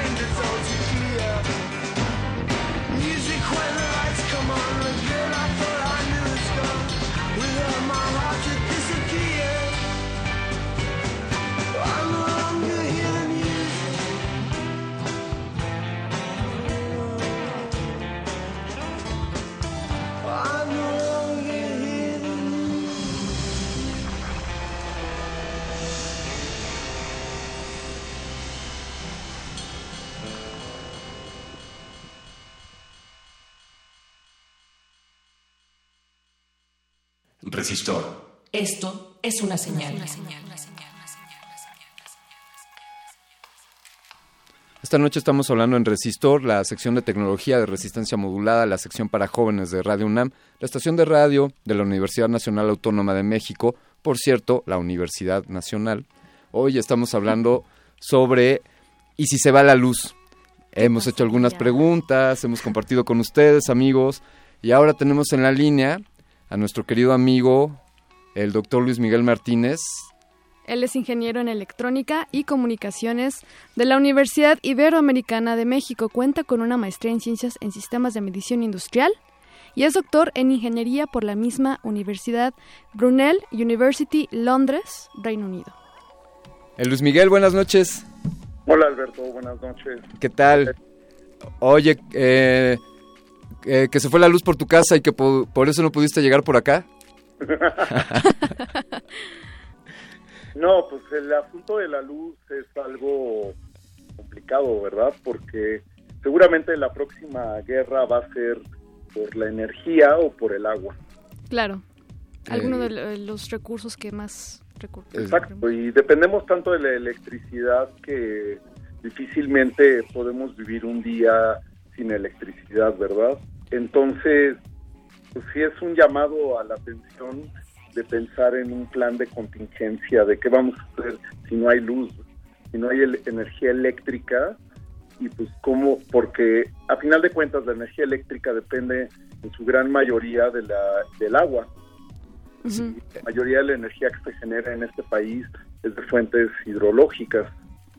Entonces, pues sí, tenemos que pensar en cuidar el agua y, y tratar de, si queremos seguir manteniendo este estilo de vida de consumo de watt, de, de tener un buen suministro eléctrico. Eh, Luis Miguel, estás, estás apuntando dos aspectos para, para el desarrollo no solo de la vida, sino de la civilización humana fundamentales, como, bueno, evidentemente, por un lado, eh, este vital líquido, y por otro lado, pues esto que apuntas en que seguimos utilizándolo, es decir, lo que nos estás explicando es que las hidroeléctricas siguen siendo las principales generadoras de energía. Eh, teníamos entendido también que el, el consumo de carbón, aún seguimos utilizando carbón para generar energía eléctrica, además de, evidentemente, del petróleo. No, aquí quemamos lo que sea para generar energía eléctrica. Este, nos falta quemar el pasto de CU para que Sí, para que haya energía eléctrica, pero quemamos de todo, quemamos carbón, quem- quemamos combustóleo, quemamos diésel, eh, quemamos, bueno, usamos la energía hidroeléctrica de, de las, las dos gra- más grandes hidroeléctricas que hay, que son eh, Chihuacén, en Chiapas, y, eh, bueno, Chihuacén, La Angostura e Infiernillo.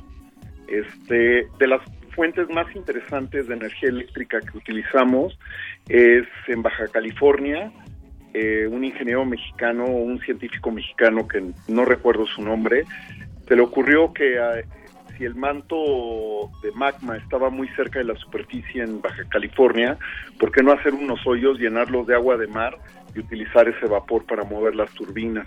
Wow. Claro. Y pues la única central nuclear que tenemos, que es Laguna Verde, la cual amablemente nuestros vecinos del norte nos hicieron el favor de permitirnos tener una, una de estas centrales tipo la de las tres millas en Pittsburgh.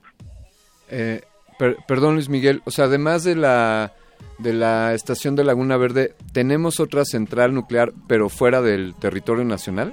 No, no, no, no, no. Solo Ajá. tenemos Laguna Verde y Ya. solo tenemos Laguna Verde. Oye, y además tenemos Laguna Verde y uno de sus dos reactores está eh, inutilizado. Pues sí, es tan vieja que francamente pues ya deberíamos de pensar en dejar de usarla, ¿no? Oye, ca- Sí. casi quemarla para, para sacarle un poquito más de energía. Eh, eh, Luis Miguel, estás describiendo, eh, doctor Martínez, está usted describiendo un problema severo a nivel nacional.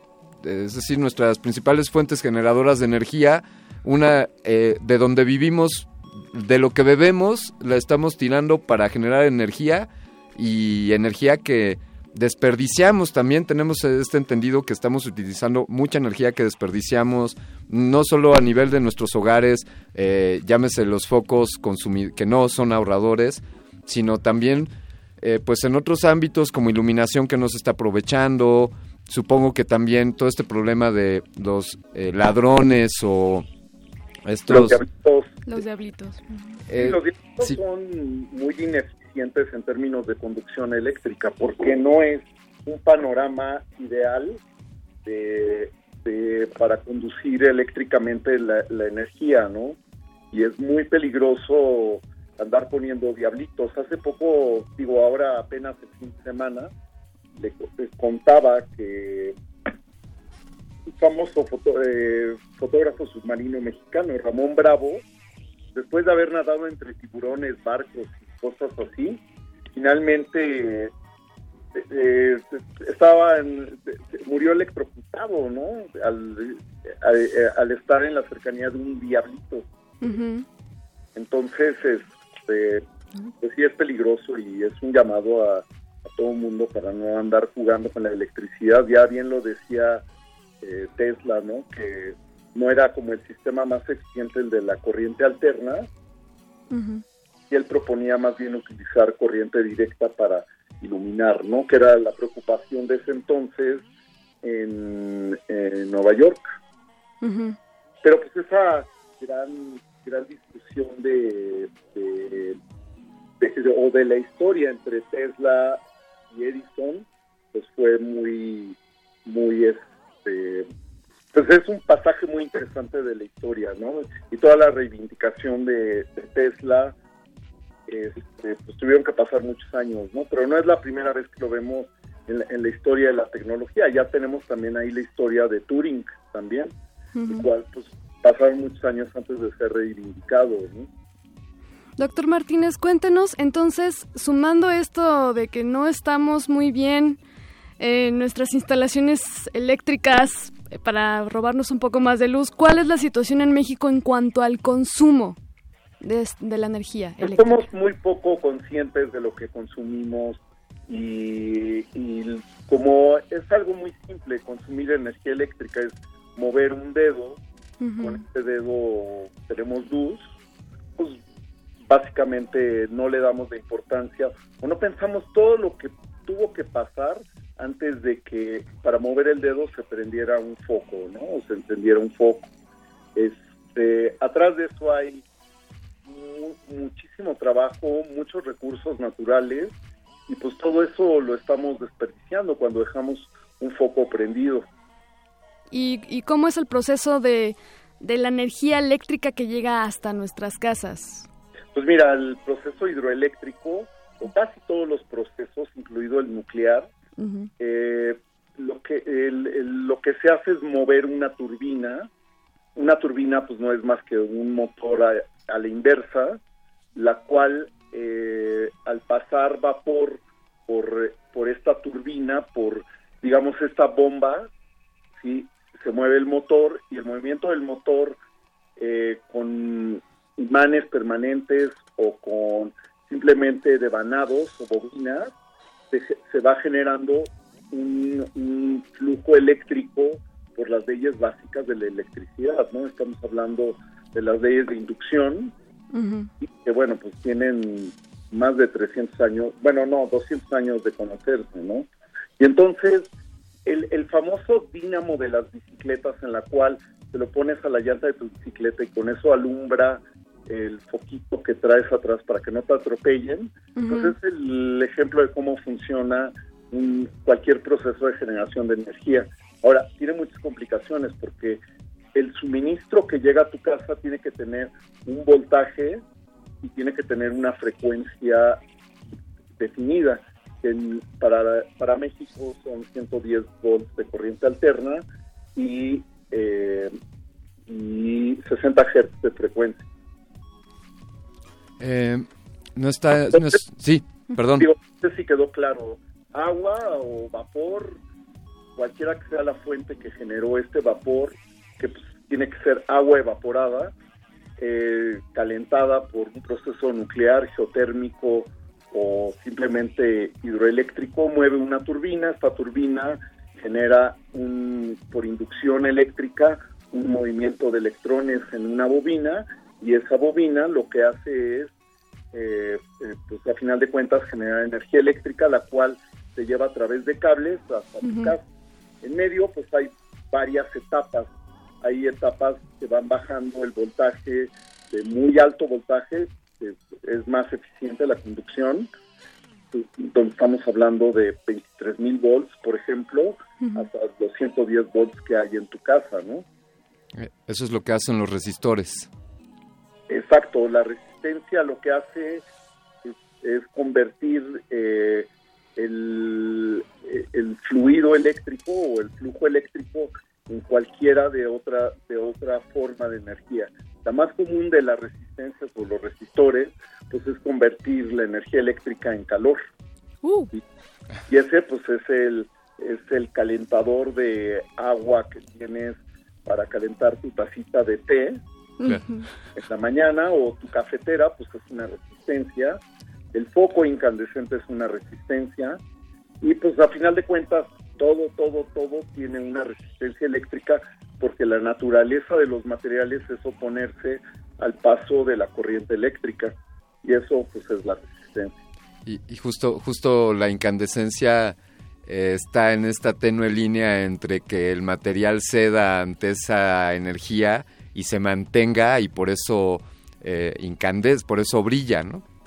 Sí, hay materiales muy poco tolerantes al calor y entonces sus electrones en, en las capas exteriores pues, se, se alborotan con cualquier electrón que pasa por ahí, este, empiezan a brincar como locos, nada más que brincan a un cierto ritmo y ese ritmo es lo que produce el destello luminoso o la, la luz propiamente.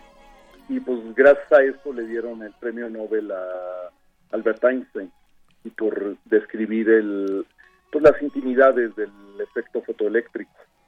El, el espectro electromagnético. Eh, Luis- eh, doctor Martínez, es- hablamos de la luz, evidentemente, pues, eh, como decíamos al inicio de la emisión, aludiendo a esta idea de que hay un apagón y solemos decir, ay, ya se fue la luz o ahora que regrese la luz. Pero eh, la extensión es a, a- a la energía y lo que podemos hacer con ella, evidentemente, además... me- Hay un escenario muy terrible de esta frase de que se va la luz. Sí, Sí. Pues, quedamos en la oscuridad, quiere decir que llegamos ya a este estado hipotético en el cual ya no hay movimiento y por lo tanto ya no hay emisión fotoeléctrica. Y entonces estamos llegando a un estado en el cual cesó el movimiento molecular y atómico y básicamente pues nos convertimos en materia oscura. Eh, Claro, Wow. porque no está, o sea, nosotros como incluso individuos orgánicos no estamos reflejando la luz y prácticamente no existimos en este universo. Exacto. Es- ¿Sí? O sea, el- la luz que hay en el universo, Ujú. eh, dirían algunas teorías del origen del universo que es constante y simplemente pues de- en esta expansión constante del universo, lo que los organismos y materia que existen en el universo se ha dedicado a absorber la, la- la- la luz o cualquiera de sus formas y porque esto es lo que propone la relatividad, que la, que la luz eh, eh, simplemente una manifestación de la energía que hay, la absorbemos, alguna la reflejamos, pero mucha la absorbemos y la transformamos en calor, en vida, como la la fotosíntesis. fotosíntesis. o la, la podemos transformar en muchas cosas. Entonces, el escenario en el cual hay un apagón en el universo es muy terrible, porque si estaríamos en, eh, pues, prácticamente en la extinción de todo lo que conocemos como este universo o lo que imaginamos que es este universo. Eh, doctor Martínez, antes de que lleguemos al, al apagón universal, eh, queremos pedirle que, que siga con nosotros un poco más y que nos permita ahora mandar una, una pequeña pausa musical. Esto es, esto es No Light, No Light de Florence and the Machine. Estás escuchando Resistor. Resistor.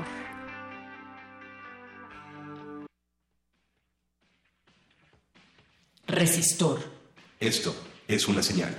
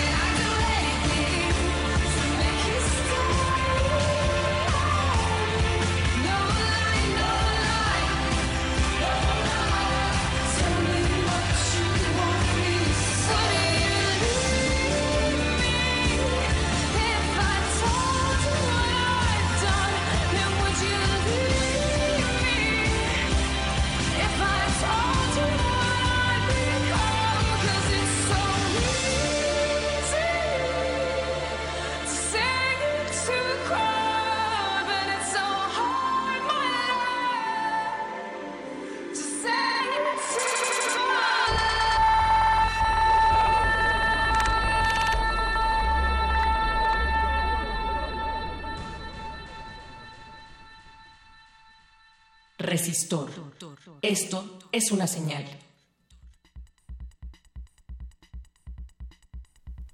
Continuamos aquí en Resistor por el 96.1 FM y el 860 AM. Son las 22.53 horas con 50 segundos, noviembre 22. Y estamos con el doctor Luis Miguel Martínez Cervantes con el tema ¿Y si se va la luz? ¿Qué va a pasar? Doctor, por favor, yo le tengo una pregunta con mucha ansia. Em, ¿Por qué motivo o razón del futuro nos quedaríamos totalmente sin luz? O sea, ponga usted ejemplo, si ocurriese alguna radiación solar y afectara todos los sistemas eléctricos y todos los satélites, ¿es posible? Sí, claro. Es más, nosotros la podemos generar. Uno de los de los miedos de la, la energía nuclear eh, cuando se desarrollaron las primeras bombas atómicas era qué pasaba si esta explosión descontrolada por fusión o fisión de los átomos iba a inflamar la atmósfera o después se descubrió que se generaba un pulso electromagnético de tal intensidad que es capaz de utilizar todo lo eléctrico o electrónico que, que conocemos. Y hay por ahí uno, un accidente, pues no accidente, sino una prueba nuclear que se hizo sobre el mar Pacífico, el cual pues, frió bastantes enlaces de microondas en Hawái, aún estando a miles de kilómetros de distancia por pues, la, la intensidad de la explosión, ¿no? Así, Entonces, claro, ajá. es muy no- no- nuestra dependencia de la luz es algo muy tenue es un hilito que nos detiene ahí de la energía eléctrica sí y, y de la luz ahora si hay una sabemos o todos nuestros modelos de predicción del funcionamiento del universo nos dicen que algún día pues va a cesar la luz no se va a apagar todo y ya eh, se habrá acabado el, les digo, el universo como lo conocemos. Híjole. Y ahora, en términos de energía eléctrica, ¿qué es lo que pasa? Puede haber una, una explosión en el sol, la cual es incontrolable por nosotros, llegar una tormenta, una tormenta solar que pues, se compone de, mu- de muchas partículas y esto inutilizar los circuitos eléctricos y electrónicos como los utilizamos hoy en día. O sea que aunque nuestros aparatos electrónicos estuvieran apagados o desconectados, si una radiación llega, ¡pum! Se acaban, se, se fritean o Se acabó, Se solo hay fríen. una- se fríen. una solución que es tener tu aparato en una caja de plomo. Y En, en- en una jaula de Faraday. No, no, no, no, ni, Ni siquiera, siquiera. la jaula de Faraday, porque el flujo que vi- el flujo primario que viene en la tormenta solar son neutrones y neutrinos y eso Claro. no le importa el, el- lo que hace la jaula de Faraday. La jaula de Faraday no es más que una malla que tiene un equipotencial de cero, o sea, tierra, y pues cualquier electrón que llega ahí eh, no se resiste a la tentación de fluir hacia tierra, hacia donde hay menos resistencia. Claro, y, y, qué, y qué nos puede decir en México? ¿Hay proyectos sobre energía nuclear? Porque sinceramente siento que la humanidad todavía somos como niños jugando con cerillos cuando hablamos de energía nuclear. Pues sí, en México existe una gran institución que es Instituto Nacional de Investigaciones Nucleares, que está rumbo a Toluca, donde pues, se estudia la energía nuclear, pero tienes razón, o sea, somos unos instantes estudiando la, la energía nuclear. Ya no, ya no cometemos las cosas que cometieron Pierre y Marie Curie, este, que pues, les gustaba cómo brillaba el, el radio, ¿verdad? Y entonces este, jugaban con él y, pues, con las consecuencias que tuvieron o algunas pruebas nucleares que se hicieron en los en la posguerra donde ponían a soldados a- abajo de una explosión para que la gente viera que no pasaba nada con la energía nuclear y pues evidentemente se enfermaron, ¿no? Entonces, sí hemos avanzado mucho en cuestión de seguridad radiológica, pero no no, eh, aún desconocemos muchas cosas de la energía nuclear y por eso pues se construyó en el CERN el este acelerador lineal que busca encontrar como estas otras partículas que solo existen en estados altamente radioactivos. Estos elementos que, que son volátiles, ¿no? Inestables y solo las, las partículas de Higgs. Exacto, el bosón de Higgs. Eh, deberíamos, de- deberíamos, eh, Luis Miguel, deberíamos de, como humanidad, voltear a ver a tecnologías que no dependan del consumo eléctrico.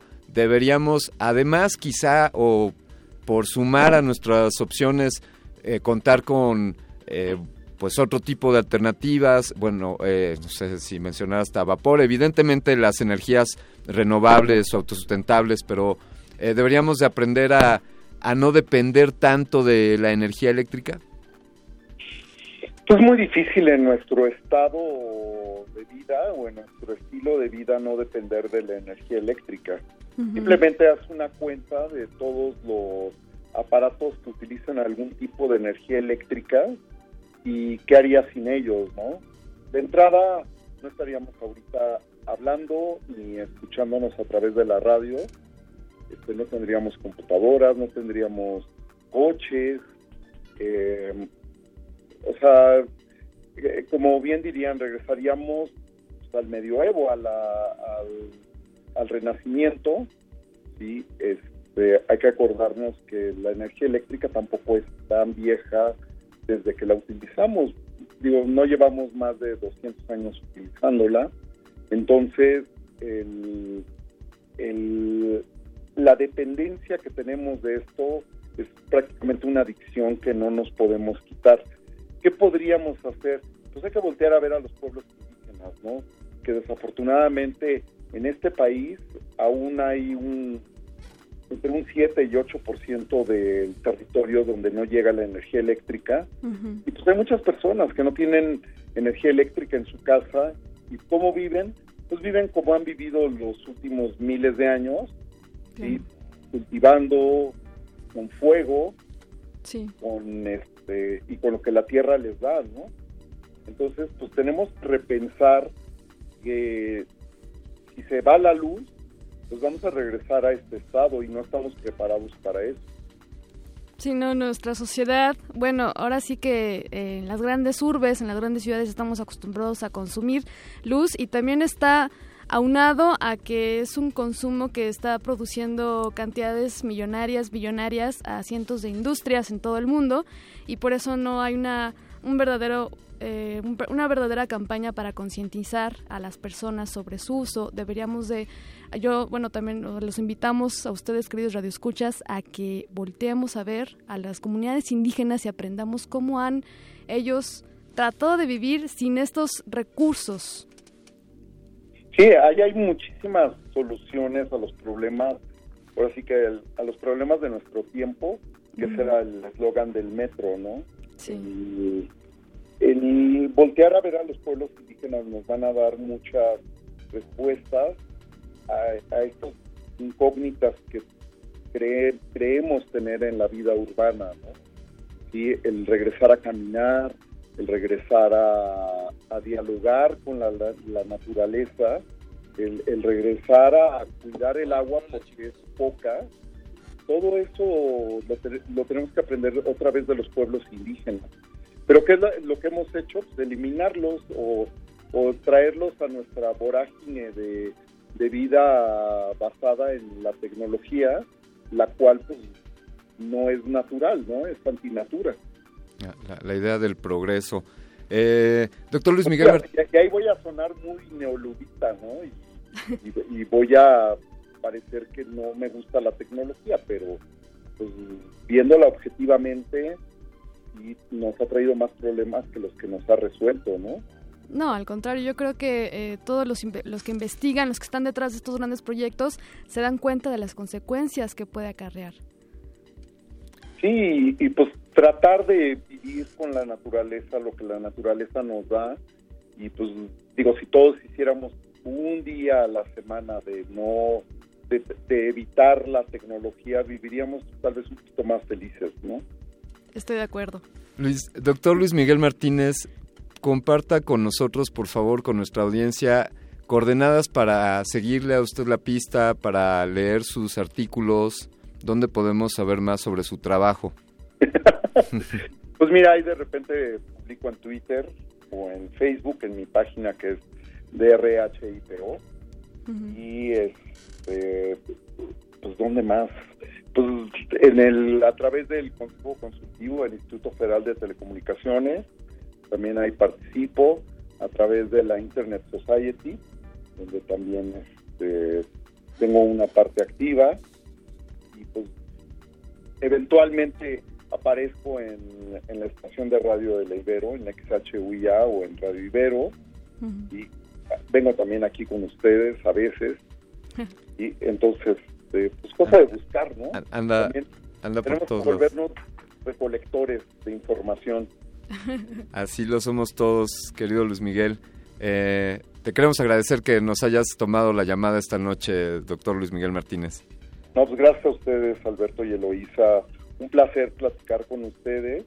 Este, cuando quieran, ya saben, y les agradezco mucho haber este, tenido esta plática conmigo. Gracias a ti. Gracias a usted, muchas gracias. Que esté, que esté bien esta noche. Vamos a continuar. Vamos a continuar aquí en Resistor. Esto que estás por escuchar es un byte que hemos preparado para ti. Este es un byte de resistor. La pintura termoeléctrica es un proyecto que se tiene en mente hoy en día. Es un elemento que contiene partículas de telurio de bismuto que se usan en los dispositivos termoeléctricos convencionales. Serviría para pintar muros y techos de edificios para obtener calor de la luz solar y convertir esta energía en electricidad. Espero que la técnica de la pintura termoeléctrica pueda ser aplicada para recuperar el calor que se gasta en las grandes superficies que toman la luz solar, como coches, edificios y grandes cantidades, dijo en entrevista el profesor Jae Sung Sung, uno de los coautores de la investigación sobre este material en el Instituto Nacional de Ciencia y Tecnología de Ulsan, Corea del Sur. Byte de resistor.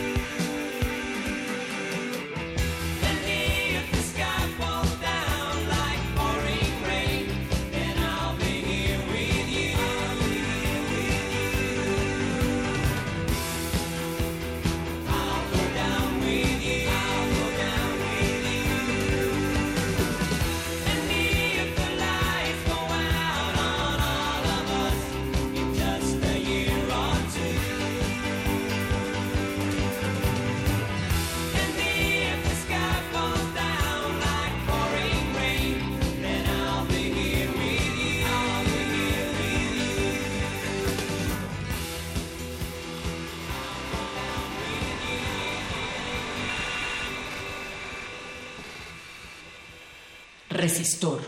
Esto es una señal.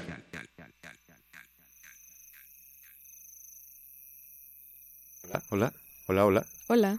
Eh, ¿Eloisa? Sí, Alberto. Sí. ¿Estás ahí? No te sí, veo. sí, ya, aquí estoy. Oye, pues, qué buen, qué buen planteamiento. ¿Qué haríamos si no hubiese luz?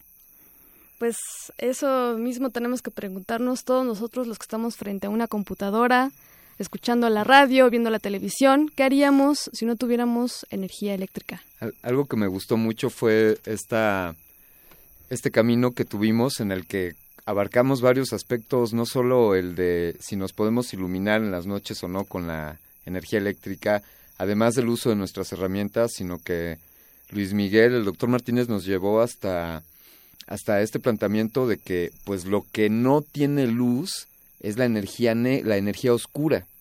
Eh, recientemente es aceptado en el ámbito de la física y de la física cuántica estos nuevos paradigmas que se han planteado desde hace mucho tiempo, pero, pero que no es hasta hace poco que se validan y que se habla de que lo que más existe en el universo es energía oscura o, o materia negra también. Eh, desde luego ahí yo cometo mis, mis equivocaciones y ya buscaremos un especialista Que nos ven- explique qué pasará en el universo si un día se extingue. o incluso quizá podríamos hablar de que tal vez existan universos eh, sin luz. ¿Existirá eso? ¿Serán algunas preguntas? Fíjate que, eh, bueno, eh, en algunos documentales Sí. se, se ha demostrado que la vida marina en las profundidades, en las profundidades más, más profundas, ahora sí, Sí. que valga la redundancia, en el océano, Sí. pueden vivir sin la luz solar. O sea, nunca llega la luz ni a, esa, a esas partes Ah, tan mira, profundas. Ese es un gran planteamiento. Entonces, Tendremos que ir a echarnos un chapuzón y tú, Fembot, como eres resistente a todo, tienes una batería de litio que te durará por miles de años. Quizá puedas ir a echarte una buceada allá a las profundidades más profundas del océano más profundo. y por eso mismo necesito recargar mi pila porque ya no estoy, ya no estoy durando ahorita ya. Muy bien, Fembot, vamos a concluir esta emisión. Queremos agradecer primero y antes que nada a esta estación de radio que presta estos micrófonos para que estos proyectos para jóvenes, para audiencia ávida de conocimiento, tenga acceso, tenga acceso a esta información. Le agradecemos desde luego al doctor Luis Miguel Martínez. Queremos agradecer en la producción a Betoques, al doctor Arqueles, a Natalia Luna que está por ahí asistiendo también. Queremos agradecer a José de Jesús Silva, quien está al mando de esta nave tripulada por, por esta distinguida Fembot, copiloto de esta nave. Eloisa Gómez, muchas gracias. No, gracias a ti, Alberto Candiani, por permitirme ser parte de su sociedad humana. Todo. Eh, amigos, queremos agradecerles a ustedes, a ti querido Radio Escucha, que todos los martes sintonizas el 96.1 de frecuencia modulada o que entras a la página de internet en www.resistenciamodulada.com. Así concluimos esta emisión. Esto que escuchaste fue Resistor.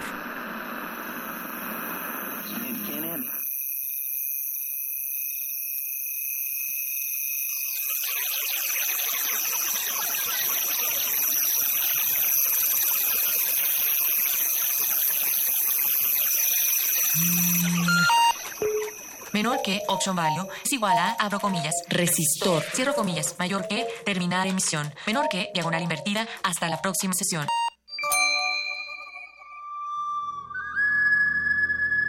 Busquen el lugar en donde encuentren un puma devorando una radio y ahí fundarán una revista radiofónica. Resistencia Modulada celebra sus primeros dos años al aire con una nueva iniciativa para tus oídos. Partido Resistencia.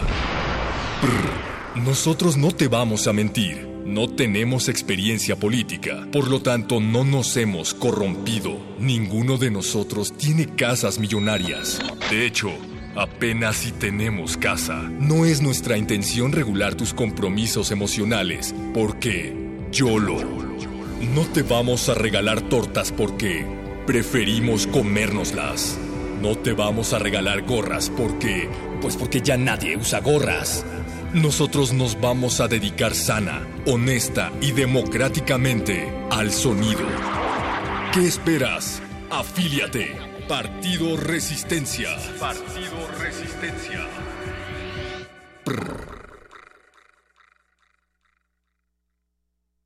Pues mis cuates me dicen la resistencia. A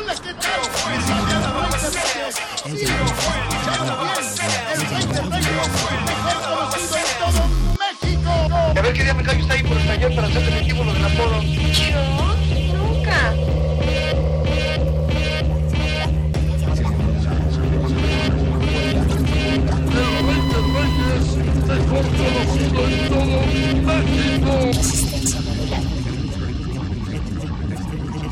Resistencia modulada. Resistencia modulada.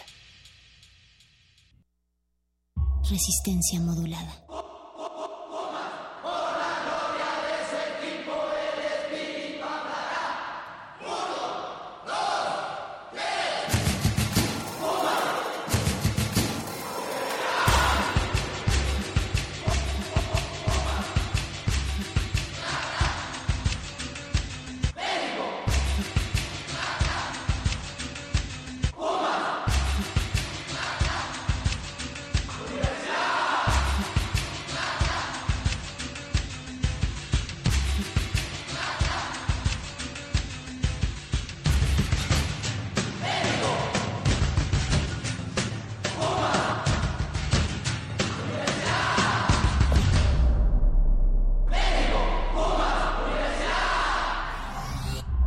Resistencia modulada.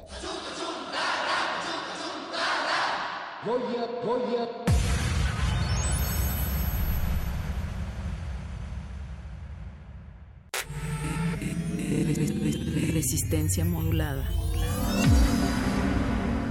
La noche modula.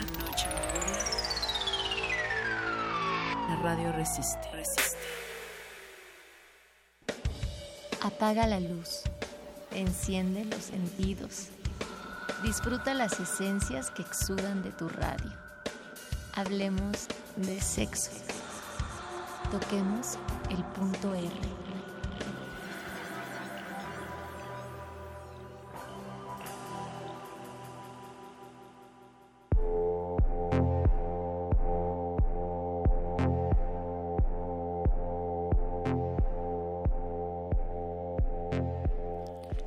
En su sentido etimológico, religión significa religiarse con algo o alguien, ser parte de una sola cosa. Nos abandonamos a nosotros mismos y nos ligamos en una esencia que nos trasciende. Algo parecido sucede con el orgasmo. En la actualidad entendemos como religión una institución donde se manifiesta el poder y donde muchas veces se juega con la voluntad de las personas. Muchas pautas religiosas son muy estrictas con las prácticas sexuales. ¿Tú, punto de tienes alguna religión? ¿Y qué es, en dado caso de tenerla, lo que opina sobre el sexo? Esto es el punto R. A los ojos de todos los que lo encontraban en la iglesia, el muchacho tenía un fervor envidiable. Un devoto como pocos en la colonia, su entrega religiosa solo se mostraba en las misas de la noche. Pero cuando podía, repetía. Para el padre Benito, Norberto era todo un ejemplo para la juventud y para el resto de los fieles. Durante su infancia se le vio solo ocasionalmente en la iglesia. Casi siempre se escapaba de la mano de su madre para comprar un chicharrón o jugar fútbol en la calle de la iglesia. Y un día se metió en algún lugar. Nadie supo dónde. Ni su mamá ni los niños del fútbol lo vieron en la misa. Si le preguntaban, a veces contestaba que había estado en el confesionario. Otras, que entró por la puerta blanca al lado de la entrada de la iglesia, donde se daban las clases de catecismo y los seminaristas se preparaban para ponerse la sotana. Tenía 12 años cuando eso pasó. Y entonces se presentó todos los domingos a misa. Todos. Después, algún día entre semana. Para cuando tenía 15, hasta cuatro veces por semana. A sus 23 años, a Norberto se le veía diariamente metido en la iglesia, de pie, con los ojos brillantes de júbilo y el cuerpo erguido orgullosamente, contemplando la figura del Salvador. Al padre Benito le daba miedo a veces. Verlo con su pants y su playera de fútbol, de pie frente a la primera butaca y con la cara alzada al altar, los ojos casi desorbitados contemplando a Jesús en la cruz. Un día se le ocurrió al padre Benito hacerle la plática a Norberto. Es que es hermoso. Dijo Norberto llevando una mano al pecho. Así es la salvación, hijo mío. Dijo el padre Benito. Yo los colecciono. Dijo Norberto señalando el cuerpo de Cristo. ¿De verdad? Dijo el padre Benito y entró en la sacristía. Cuando volvió, llevaba un crucifijo de tamaño mediano, más grande que el torso de Norberto, quien lo tomó maravillado. El padre aceptó vendérselo en cómodos pagos semanales. Cuando Norberto llegó esa noche a su casa, pasó de largo por la cocina y entró en su cuarto. La luz iluminó decenas y decenas de pequeños crucifijos en la pared, el buró y el tocador. En todos se veía la figura sangrante de Jesús. Cuerpos y rostros de sufrimiento devoto cubiertos de sangre bajo una corona de espinas. Con una gran sonrisa en los ojos, Norberto colgó en la pared, frente a su cama, su más reciente adquisición. Recorrió la calidad de la figura con las manos. Pasó los dedos por el torso de madera del Cristo y sintió el volumen de la sangre. Se inclinó levemente y besó los pies de la imagen. Un placer inmenso le fluyó de los labios. Bajó en un hervor por el vientre y llegó hasta el inicio del pantalón. Como cada noche, después de una misa de especial contemplación, Norberto se bajó el cierre, quitó lo que estorbaba del pantalón y la ropa interior, y con esas manos que Dios le dio, expresó a su manera el amor que le enseñaron a tener al cuerpo de Cristo, al lacerado y desnudo cuerpo de Cristo.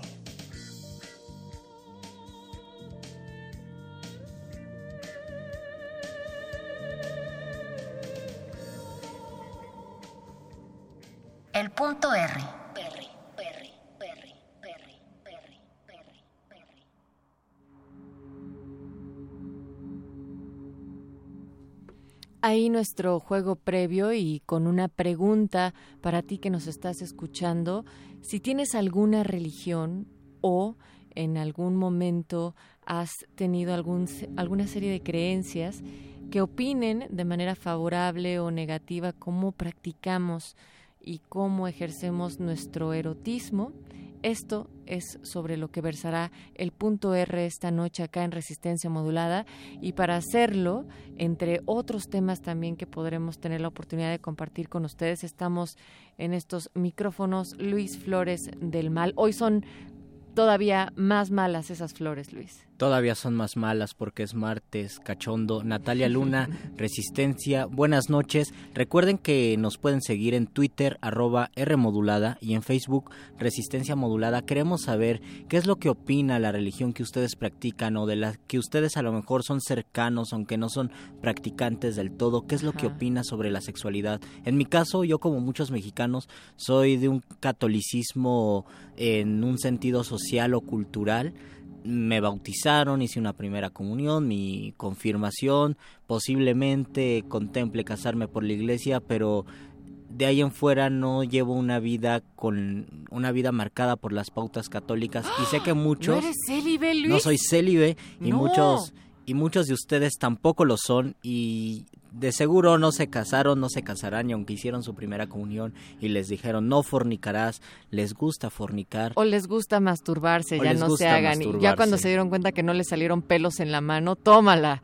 Empezaron a masturbarse todavía más y más, porque también es parte de las prácticas eróticas que están prohibidas por la iglesia. De esto vamos a hablar más adelante con eh, nuestro especialista José Eugenio Garbuño Aviña, pero antes queremos platicarles, recuerden que el día de hoy al iniciar esta transmisión con Berenice Camacho, recordábamos que el 25 de noviembre es el Día Internacional de la Eliminación de la Violencia contra la Mujer y va a haber una serie de campañas de manera global en las cuales México también está sumado y hemos hecho enlace con eh, Miriam Brito esta noche para que nos platique en la en el contexto de este Día Internacional hay unas invitaciones a varios encuentros y a varias actividades. Miriam, buenas noches. Hola. Ahí, ¿Bueno? ahí estamos, Ahí ya está. te escuchamos. ok. Miriam. Hola, ¿Cómo buenas estás? noches. Bienvenida. Muchísimas gracias. Qué gusto escucharte de nuevo, Miriam. Igualmente, y querido. nos hablas para invitarnos a algunas de las actividades que se llevan a cabo en marco de este día, ¿verdad? Sí, sí, sí. eh, muchísimas gracias por la oportunidad para compartirles este evento eh, que organizamos entre dos organizaciones de la sociedad civil que se han dedicado, eh, una desde el lado de la sexología, el trabajo terapéutico y el acompañamiento, y otro desde el trabajo de género y el feminismo, una es caleidoscopía y el otro es espiral, movimiento hacia la igualdad. Organizamos unas jornadas a las que les nombramos violencia contra las mujeres, reflexiones y propuestas a propósito de lo que ya mencionaron el 25 de noviembre. Nos parece que el problema de la violencia contra las mujeres y las niñas y la violencia de género es de primer orden en nuestro mundo en estos tiempos más complicados que nos han tocado vivir en este sentido. Y bueno, pues preocupadas y preocupados por cómo aportar algo para la reflexión, para la visibilización del problema, sensibilizar, reflexionar y por supuesto lo más importante, reflexionar en colectivo, hacer como un trabajo colectivo de reflexión, de tratar de entre platicarnos, apoyarnos y ver cómo le podemos hacer, pues eh, organizamos estas estas jornadas que constan de cinco conferencias, violencia contra las mujeres o solo violencia es la primera, hombres y sentimientos la segunda, de los estereotipos de género, el autocuidado y buen trato la tercera, violencia en la pareja, confusiones y resistencias la cuarta, el placer en momento de crisis la última y para cerrar. Ya solo les agregaría que eh, mis cuatro compañeras y compañeros que eh, van a dar estas conferencias son todas y todos eh, terapeutas, psicólogas, psicólogos y especializados en trabajo de género con mucha trayectoria. Yo soy la única socióloga en, el, en, en ese arroz, lo cual eh, me, me, me ha gustado mucho. Comenzamos este, sa- es este sábado, es un solo día, es el sábado, comenzamos a las ocho y media de la mañana el registro, a las dos de la tarde, bueno, con espacios de, de, de, de descanso. Es decir, una y otra. todo el sábado 26 son esta serie de conferencias. La mañana de ocho y media a dos de la tarde. Ok, ¿y en qué parte se dan ¿La estas sede? conferencias? Sí, miren, es en Caleidoscopía, es República 76, en la colonia Portales, muy cerquita del metro Ermita. República 76, Colonia Portales, cerca del Metro Ermita. Miriam Brito, ¿tendrás alguna red social donde podamos conseguir mayor información? Sí, por supuesto. Eh, está un evento que se llama así, eh, Jornadas de la Violencia contra las Mujeres, Reflexiones y Propuestas. Y tenemos un correo electrónico, si nos quieren escribir y preguntarnos y pedir informes, es actividades caleidoscopía, con C como cale- caleidoscopio, actividades caleidoscopía, todo junto y en minúsculas, actividades caleidoscopía, Actividades arroba gmail.com. Ok. Miriam Brito, te agradecemos muchísimo esta invitación porque sin duda, como lo dices, necesitamos más espacios de reflexión, de compartir, pero también de construir a través de la propuesta, del placer. Y ustedes en Caleidoscopía nos lo demuestran con cada una de sus acciones que nos encaminan a una mejor educación sexual. Y, y vaya que sus especialistas también forman parte de nuestro espacio acá en Punto R. Así es. Muchísimas gracias a ustedes por el espacio, la oportunidad y el gusto de saludarles. Por supuesto que sí, Miriam. Una última cosita. Eh, Sí. Tenemos, se pueden registrar a las ocho y media y es nada más lo que necesitan, ¿verdad? Sí, sí, solamente con eso. Bueno, hay una cuota de recuperación, Ah, se las comentamos eh, vía vía correo electrónico o en el evento, si hay una cuota de recuperación, bueno, pues para seguir haciendo este trabajo. Ah, claro que sí, Miriam, muchísimas gracias. Esperamos que un martes te des una vuelta aquí en nuestras cabinas. Mientras tanto, eh, te deseamos mucho éxito con las conferencias, que siga creciendo este movimiento y que todo salga muy bien. Muchísimas gracias. Igualmente para ustedes. Un abrazo. Gracias, un abrazo. Y también pensando, Luis, que el tema de, digamos, de estos días de activismo contra la violencia de género también vienen de plataformas, de organismos internacionales. Hay que recordar que la Organización de las Naciones Unidas eh, coloca en la agenda dentro de los objetivos del desarrollo sostenible, sustentable, el garantizar los derechos reproductivos sexuales de las mujeres y entre muchos otros, que por supuesto la violencia está ahí acotado también, y es la misma ONU Mujeres que en el marco de una iniciativa colocan 16 días de activismo contra la violencia de género que se va a extender desde el 25 de noviembre, el Día Internacional de la Eliminación de la Violencia contra la Mujer, hasta el 10 de diciembre y en este sentido van a existir muchas actividades. Les vamos a ir comentando si gustan un poco más esto adelante. Sin embargo, por ejemplo, aquí en México tendremos la participación a convocatoria de la BBC de Londres de 100 mujeres en, en unas pláticas también, en mesas redondas, conferencias, presentaciones musicales. Es el Festival BBC 100 Mujeres llega a México y esto lo pueden consultar también en www.bbc.com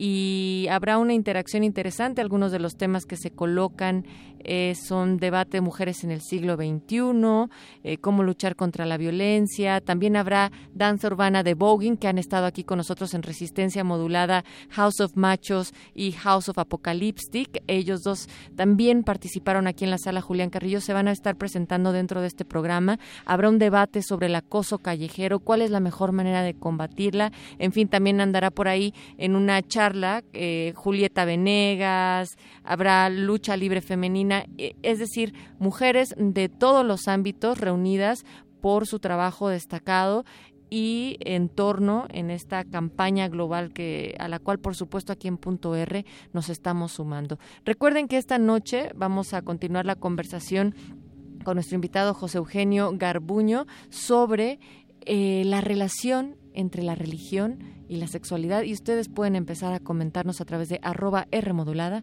Facebook Resistencia Modulada. Esto es el punto R.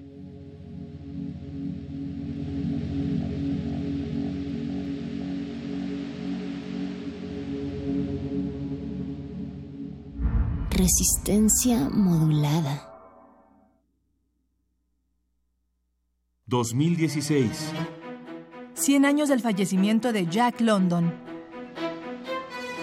Una noche se levantó sobresaltado mientras dormía. Con los ojos ávidos, las aletas de la nariz temblorosas y olfateando, la pelambre erizada en olas que se sucedían. Desde la selva llegó la llamada.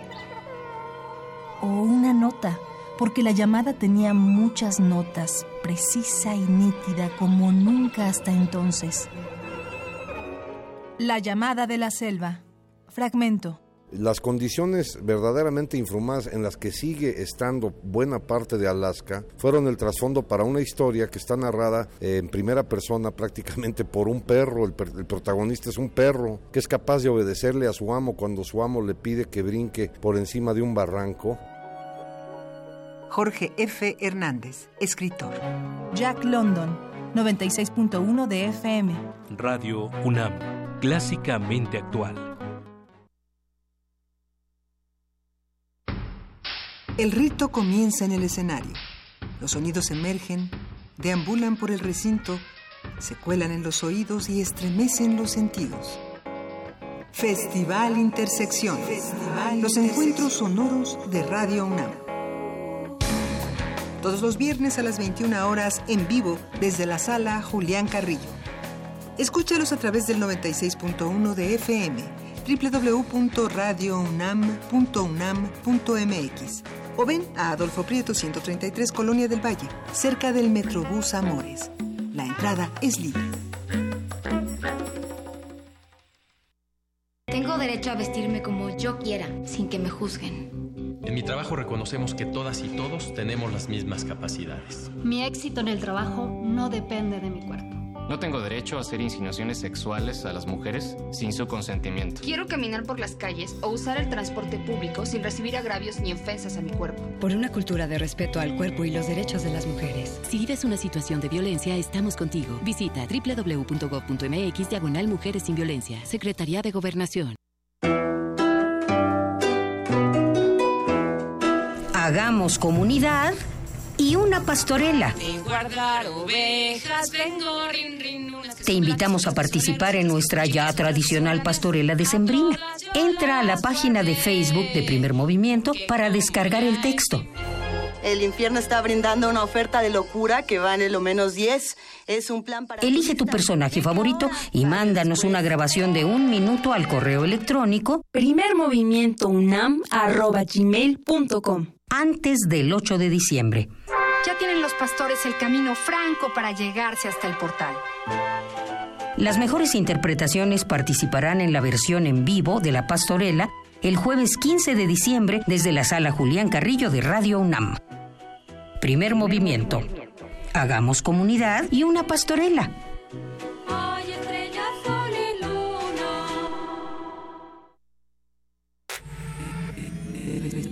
Resistencia modulada. La noche modula. La noche modula. La radio resiste. resiste. El punto R.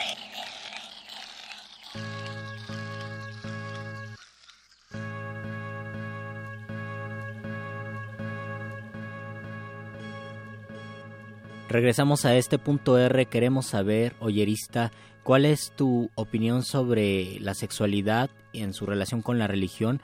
¿Qué prácticas eh, eróticas eh, restringe o cuestiona tu religión y cómo tú asumes esto. Tenemos redes sociales, Twitter arroba R modulada, Facebook Resistencia modulada y en este momento ya tenemos a nuestro especialista, el cual ya nos ha acompañado en otras sesiones de punto R. Ya lo había yo anunciado mucho, ahora sí, lo van a escuchar. Él es José Eugenio Garbuno Aviña, doctor en Historia del Arte con mención honorífica por la Facultad de Filosofía y Letras, profesor en la actual FAD UNAM, también ha impartido clases en la Esmeralda y en la Universidad de Anáhuac, es autor de varios textos, entre ellos Labor Laberinto de Utopía, una metáfora del caos urbano, ha participado en 20 exposiciones individuales y colectivas, además ha sido ponente en 20 conferencias y otras cosas más. Eugenio, bienvenido. Muchas gracias, buenas noches. Es un placer para mí estar aquí con ustedes y con el público. Igualmente, Eugenio. Pues, primer planteamiento, Eugenio, la relación histórica entre nuestras prácticas eróticas y la religión o las religiones. Sí, bueno, es una eh, relación problemática, desde luego, porque la religión, eh, sea la cultura que la, en donde el contexto en el que se encuentre, va a jugar un papel decisivo en la eh, prohibición o incluso en las prácticas eh, eróticas que tengan un carácter, eh, podríamos llamarlo también espiritual. Esto significa que hay un pensamiento religioso en un sentido institucional de poder que restringe, que promueve culpas, por ejemplo, y nosotros casi siempre pensamos que la religión es lo contrario a nuestras prácticas eróticas. Sin embargo, tenemos un pensamiento que, que viene de ciertas religiones del judeocristianismo, aunque existan otros pensamientos donde la sexualidad y todas sus aristas se integran en las prácticas religiosas, ¿no? Bueno, es que de hecho, eh, abordando este problema desde el punto de vista antropológico, eh, el origen de, esta, de este conflicto entre el pensamiento religioso y las prácticas eróticas eh, se, se, puede encontrar en las sociedades primitivas, en donde eh, lo primero que encontramos es el, el tabú del sexo, eh, sobre todo el tabú del, del incesto, ¿no? Sí.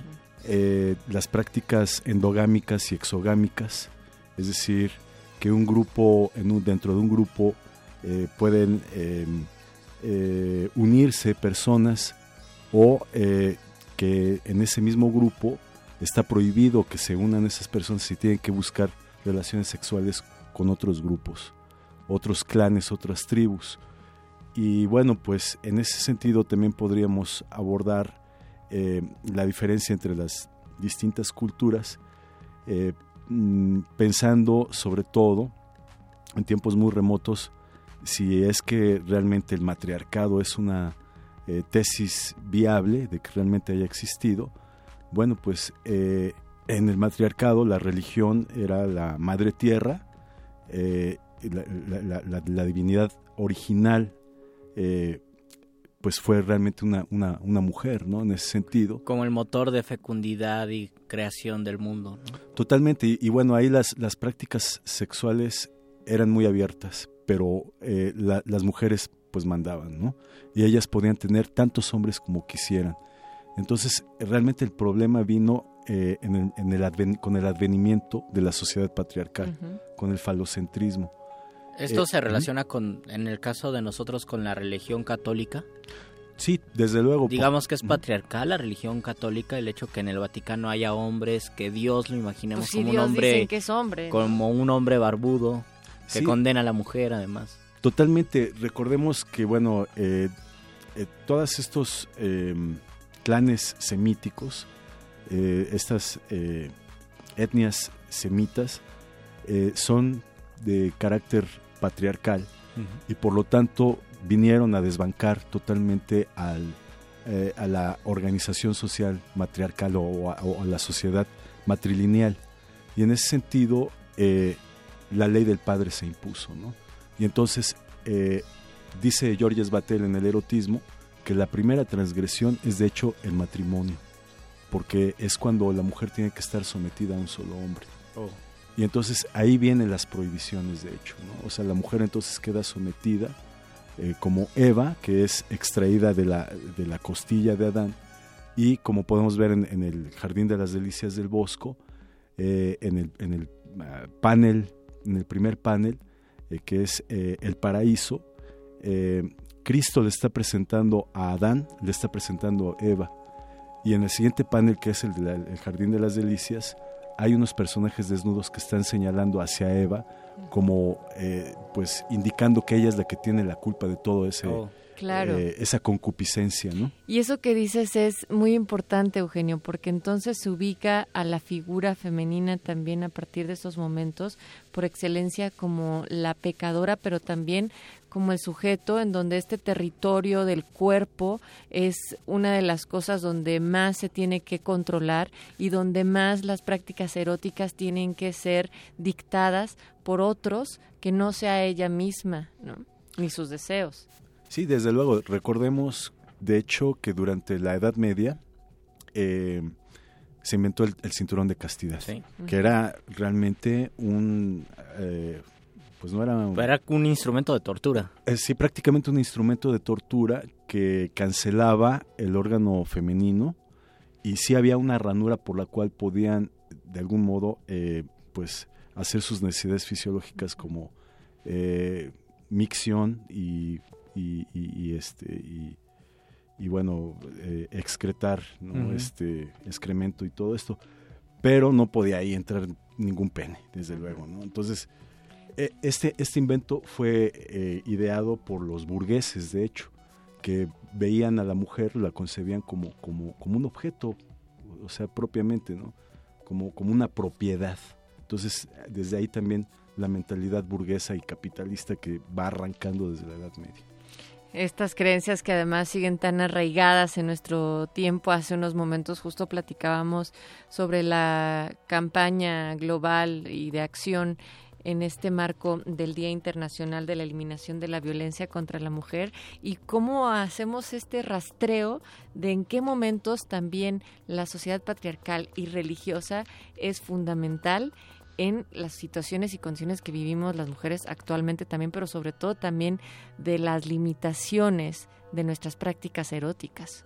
Sí, yo podría aventurarme a decir, lo, he comentado en diversas ocasiones que he dado, he impartido un curso de arte erótico en la Facultad de Artes y Diseño, antes Escuela Nacional de Artes Plásticas, que ese cinturón de castidad que antes era material, físico, ahora se ha interna al paso del tiempo se fue introyectando en, la mente de la mujer y ya ese cinturón de castidad se ha vuelto pues eh, algo psicológico. Porque nosotros podemos pensar, eh, hay muchas muchas personas, la mayoría de los mexicanos, pues no llevamos a cabo prácticas religiosas, ¿no? Es decir, no vamos a misa todos los domingos, no leemos la Biblia, no, nada de esto. Y sin embargo, culturalmente todavía mantenemos este tipo de prácticas que se relacionan y aquí me parece fundamental hablar de esto con la prohibición del placer o el cuestionamiento del placer. Es decir, no podemos tener ningún otro placer más que el espiritual y esto restringe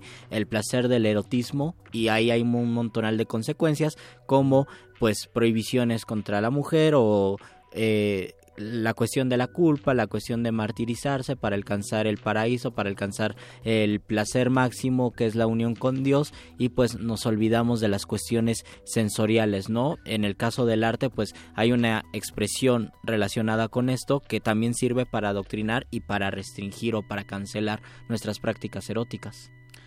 Bueno, es que de hecho eh, con, el, con la conquista española eh, se impuso todo este modelo cultural y religioso de Occidente, de Europa. Y bueno, pues eh, fue todo un largo proceso de aculturación en donde los naturales eh, sufrieron de hecho eh, una imposición bastante violenta y en ese sentido nosotros ya como, como una sociedad barroca, mestiza, eh, incorporamos también en nuestro sincretismo cultural lo que fueron las raíces prehispánicas. Los aztecas eran también eh, muy puritanos ah, en temas de sexo. Eh, a diferencia de otros de otras, culturas, mesoamericanas como vamos a decir los totonacas que de hecho practicaban el culto, un culto fálico y no usaban mashtlat es decir, este taparrabos. Es decir, andaban sin calzones. Andaban a raíz, ¿no? como, la, leyenda del Togüenyo, que narra eh, Miguel León Portilla en el libro de la Toltecayotl. El Togüenyo era un chichimeca que llegó a, eh, Tula justamente en, eh, el reinado de... se me va el nombre en este momento, pero llega él a, a la plaza y pues no trae nada puesto y sale la princesa con su cortejo y el cuate pues realmente estaba bien dotado y entonces la princesa se queda muy impresionada y le da fiebre, así lo, lo narra, le da calentura y entonces el, rey eh, manda llamar al togüeño y le dice, oye, ¿tú qué andas haciendo ahí en la plaza? Yo nada más aquí ando vendiendo chilito. entonces, pues tú me vas a curar a mi hija. entonces, lean la, leyenda del Togüeño. Venga. Pues eh, no queremos que ustedes también participen. Estamos en arroba R modulada, Facebook Resistencia Modulada con el hashtag de punto R. Vamos a continuar con la plática con José Eugenio Garbuno. Mientras tanto, vamos a invitarles a escuchar nuestro Radio Sutra.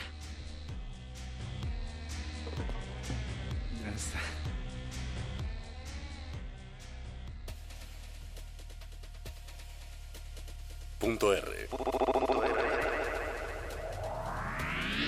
R. Radio Sutra. Radio Sutra. Radio Sutra. Sexo y religión.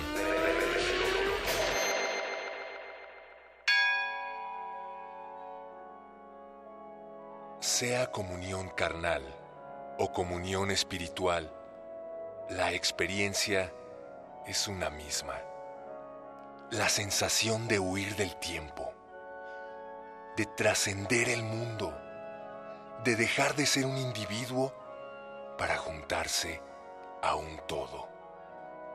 El misticismo y el erotismo encuentran el mismo cauce. La poesía une ambas experiencias. En una noche oscura, con ansias en amores inflamada, oh, dichosa aventura, salí sin ser notada, estando ya mi casa sosegada, a oscuras y segura, por la secreta escala disfrazada.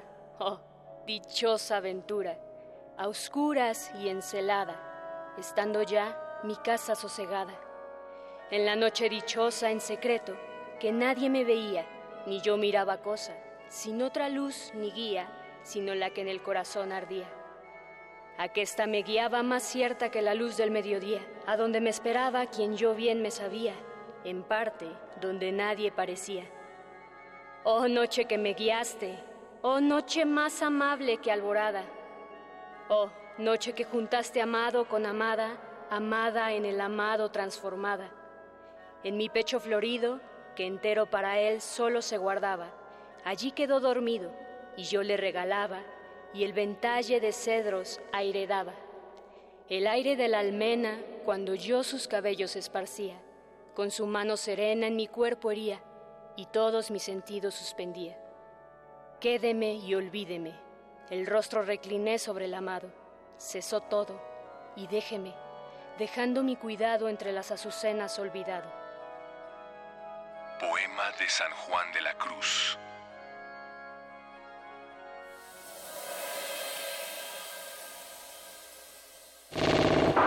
Resistencia modulada.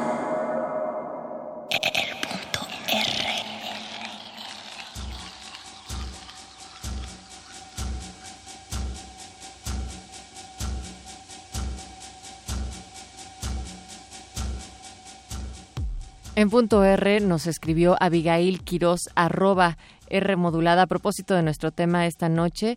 Dice, la Santa Madre Iglesia corregirá algunas erratas de las tablas de Moisés y el sexto mandamiento ordenará festejar el cuerpo. Este es un fragmento de un texto bellísimo de Eduardo Galeano titulado Derecho al Delirio que me parece que viene perfecto al tema. Y sí, Abigail, muchísimas gracias por comentar. Aquí nosotros queremos festejar el cuerpo, queremos poner en duda muchas de las prácticas que nosotros, eh, que fueron incorporadas, aunque no tengamos eh, aunque no practiquemos realmente la religión católica o cualquier otra religión, actualmente muchos de nuestros comportamientos están relacionados con, con las pautas que indica la religión católica en este caso y es lo que queremos de lo que queremos hablar, Natalia. Sí, por ejemplo, una de las pautas más comunes dentro de la moral sexual católica indicaban que los miembros eh, no deberían de practicar la masturbación, la fornicación, por supuesto, el,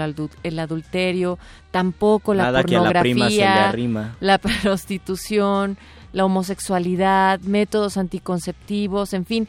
Y, y había uno específicamente que intervenir en un aborto podía acarrear la pena de excomunión. Sin embargo, a esto también se le suma otro de los, eh, yo creo que en estos momentos de los debates fundamentales, tanto para sí la sociedad civil en general, pero sobre todo para la Iglesia, porque el día de ayer salió la nota de que el Papa eh, sobre el aborto dijo que los sacerdotes podrán absolver este pecado, ¿no? Eh, lo comunica en su, lo anuncia en la carta apostólica y esto le daría una absolución permanente, lo cual también quiere decir muchas cosas para otro tanta serie de pensamientos y de restricciones, Eugenio, que se tienen al respecto de cómo ejercemos nuestro erotismo. Porque nosotros tenemos la idea que en Occidente es así y tal vez pensamos que en el resto del mundo es así, pero por ejemplo, ¿qué ocurre eh, comparado con las religiones de Oriente, José Eugenio? Bueno, eh, me interesa sobre todo comentar el caso de la India en el tantrismo, en donde realmente el sexo puede alcanzar un carácter espiritual, la práctica sexual eh, colectiva e incluso en, pareja. ¿Qué es eh, el tantrismo? El tantrismo es una doctrina eh, que tiene como, vamos a decir, más que una doctrina solamente, es también una técnica similar al yoga, solo que el yoga es restrictivo, mientras que eh, el tantrismo es indulgente con el cuerpo, oh. de hecho, ¿no? O sea, sí hay una indulgencia.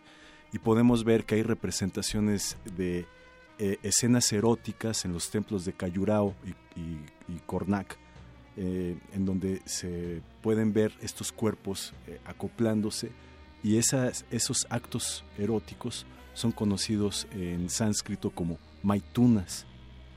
Entonces, esto es algo que está muy extendido en esta eh, doctrina religiosa de, la India.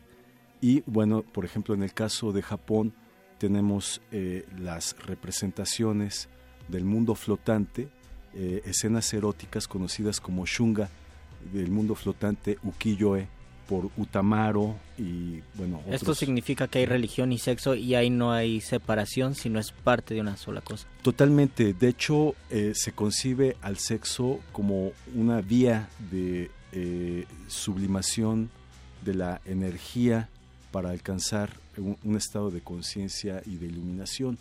¿no? Entonces me pongo a pensar en un libro que se llama El Tao del Sexo en donde eh, una de las prácticas que, recomienda el autor es de que de cada 10 eh, eh, mm, actos sexuales que practique el hombre, solamente uno debe eyacular. Y entonces la técnica para no eyacular es tener, vamos a decir, un orgasmo en seco. Pero la técnica consiste en que con el dedo medio, en el momento en que siente uno que va a producirse la eyaculación, tiene que presionar entre los testículos y el ano el músculo perineo para evitar la emisión de semen. Ya tenemos tarea el día de hoy, claro, los hombres, Natalia. Y además con respiración hay que hacerlo así. Anotadísimo. ¿Cómo se llama eso? Eh, bueno, el libro es el Tao, del, sexo, y también podrían echarse un clavado a, lo que comúnmente se le llama como sexo tántrico, pero hay toda un eh, pues una filosofía, pero también una espiritualidad que está detrás de esto, que yo creo, Luis, que esa sería nuestra tarea. Yo me voy a dar el propósito de empezar a investigar más sobre esto para desoccidentalizarme cada vez más de las ideas religiosas, Eugenio. Osho es el autor por excelencia, ¿no? El conocido gurú del sexo, que en los años 60 su verdadero nombre todavía era Bhagwan Rajneesh. Y él dice que no hay nada más profundo que, eh, y para llegar a, ese eh, estado místico que eh, compenetrarte con la persona con la que estás haciendo el amor. Qué chido. Justo. Muchísimas gracias, José Eugenio Garbuno Aviña. Se nos va el tiempo muy rápido, pero sí, siempre habrá otra conversación contigo aquí en Punto R. Esta es tu casa y gracias por siempre. Muchísimas gracias, conversar con nosotros. Nos vamos a despedir rápidamente, Luis, porque tenemos preparado nuestra última cápsula Melisorbo. Recuerden, ustedes nos pueden escribir sus historias a contacto arroba resistenciamodulada.com. Así estamos despidiendo este Punto R. Del otro lado del cristal, a José de Jesús Silva en la operación, eh, Lucas Benítez, ahora sí tócanos, por favor, y si es de manera tántrica mejor. Luis Flores del Mal. Natalia Luna, buenas noches, punto de ristas. Nos vemos, nos oímos la siguiente semana. Melisorbo, sexo y religión. Hace mes y medio que murió mi marido, mi viejito, Pedrito de mi corazón. Aunque lo más terrible es que continúa presente, aquí, conmigo. Sus cenizas aguardan en la vitrina de la sala desde el 20 de octubre. No me lo he podido llevar porque me quedé sin un quinto luego del funeral. Tuve que pagarle a los del crematorio y un dineral se me fue en las misas y rosarios. Su gusto fue que se hicieran en la basílica porque, bueno, como él fue al colegio Tepeyac, todos sus compañeros de escuela vivían cerca de ahí. Ay, Pedrito de haber sabido que la muerte era tan cara, hubiera comenzado a ahorrar después de nuestra boda. En donde, por cierto, mi papá tuvo que vender el terreno de Morelos para poder armar la pachanga en grande. Qué bellos días aquellos. La iglesia era otra cosa. Los valores eran más fuertes, siento yo. Ahora no he podido ni cumplir tu último sueño, mi viejito. Llevar sus cenizas a Mazatlán con eso de que está prohibido por el Papa. ¿Cómo le voy a hacer, Diosito Santo? Si esos díscolos de tu sobrino zánganos sin qué hacer, tan siquiera se hubieran tentado el corazón, tal vez no estaría yo sumida en esta tragedia. Pero quisieron cambiarse de religión. Les lavaron el coco y los convencieron de que Dios prohíbe donar sangre. ¿Puedes creer eso, mi viejito? ¿Cuánto coraje tengo yo de que sean los hombres quienes pongan palabras en la boca del Señor? Sería otra nuestra historia y no estaría yo aquí, tronándome los dedos sin saber qué hacer. Y luego otra.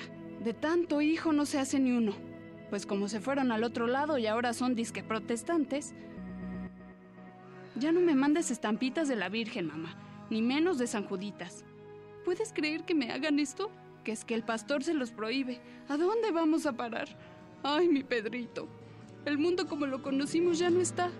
Ahora todo quedó patas para arriba.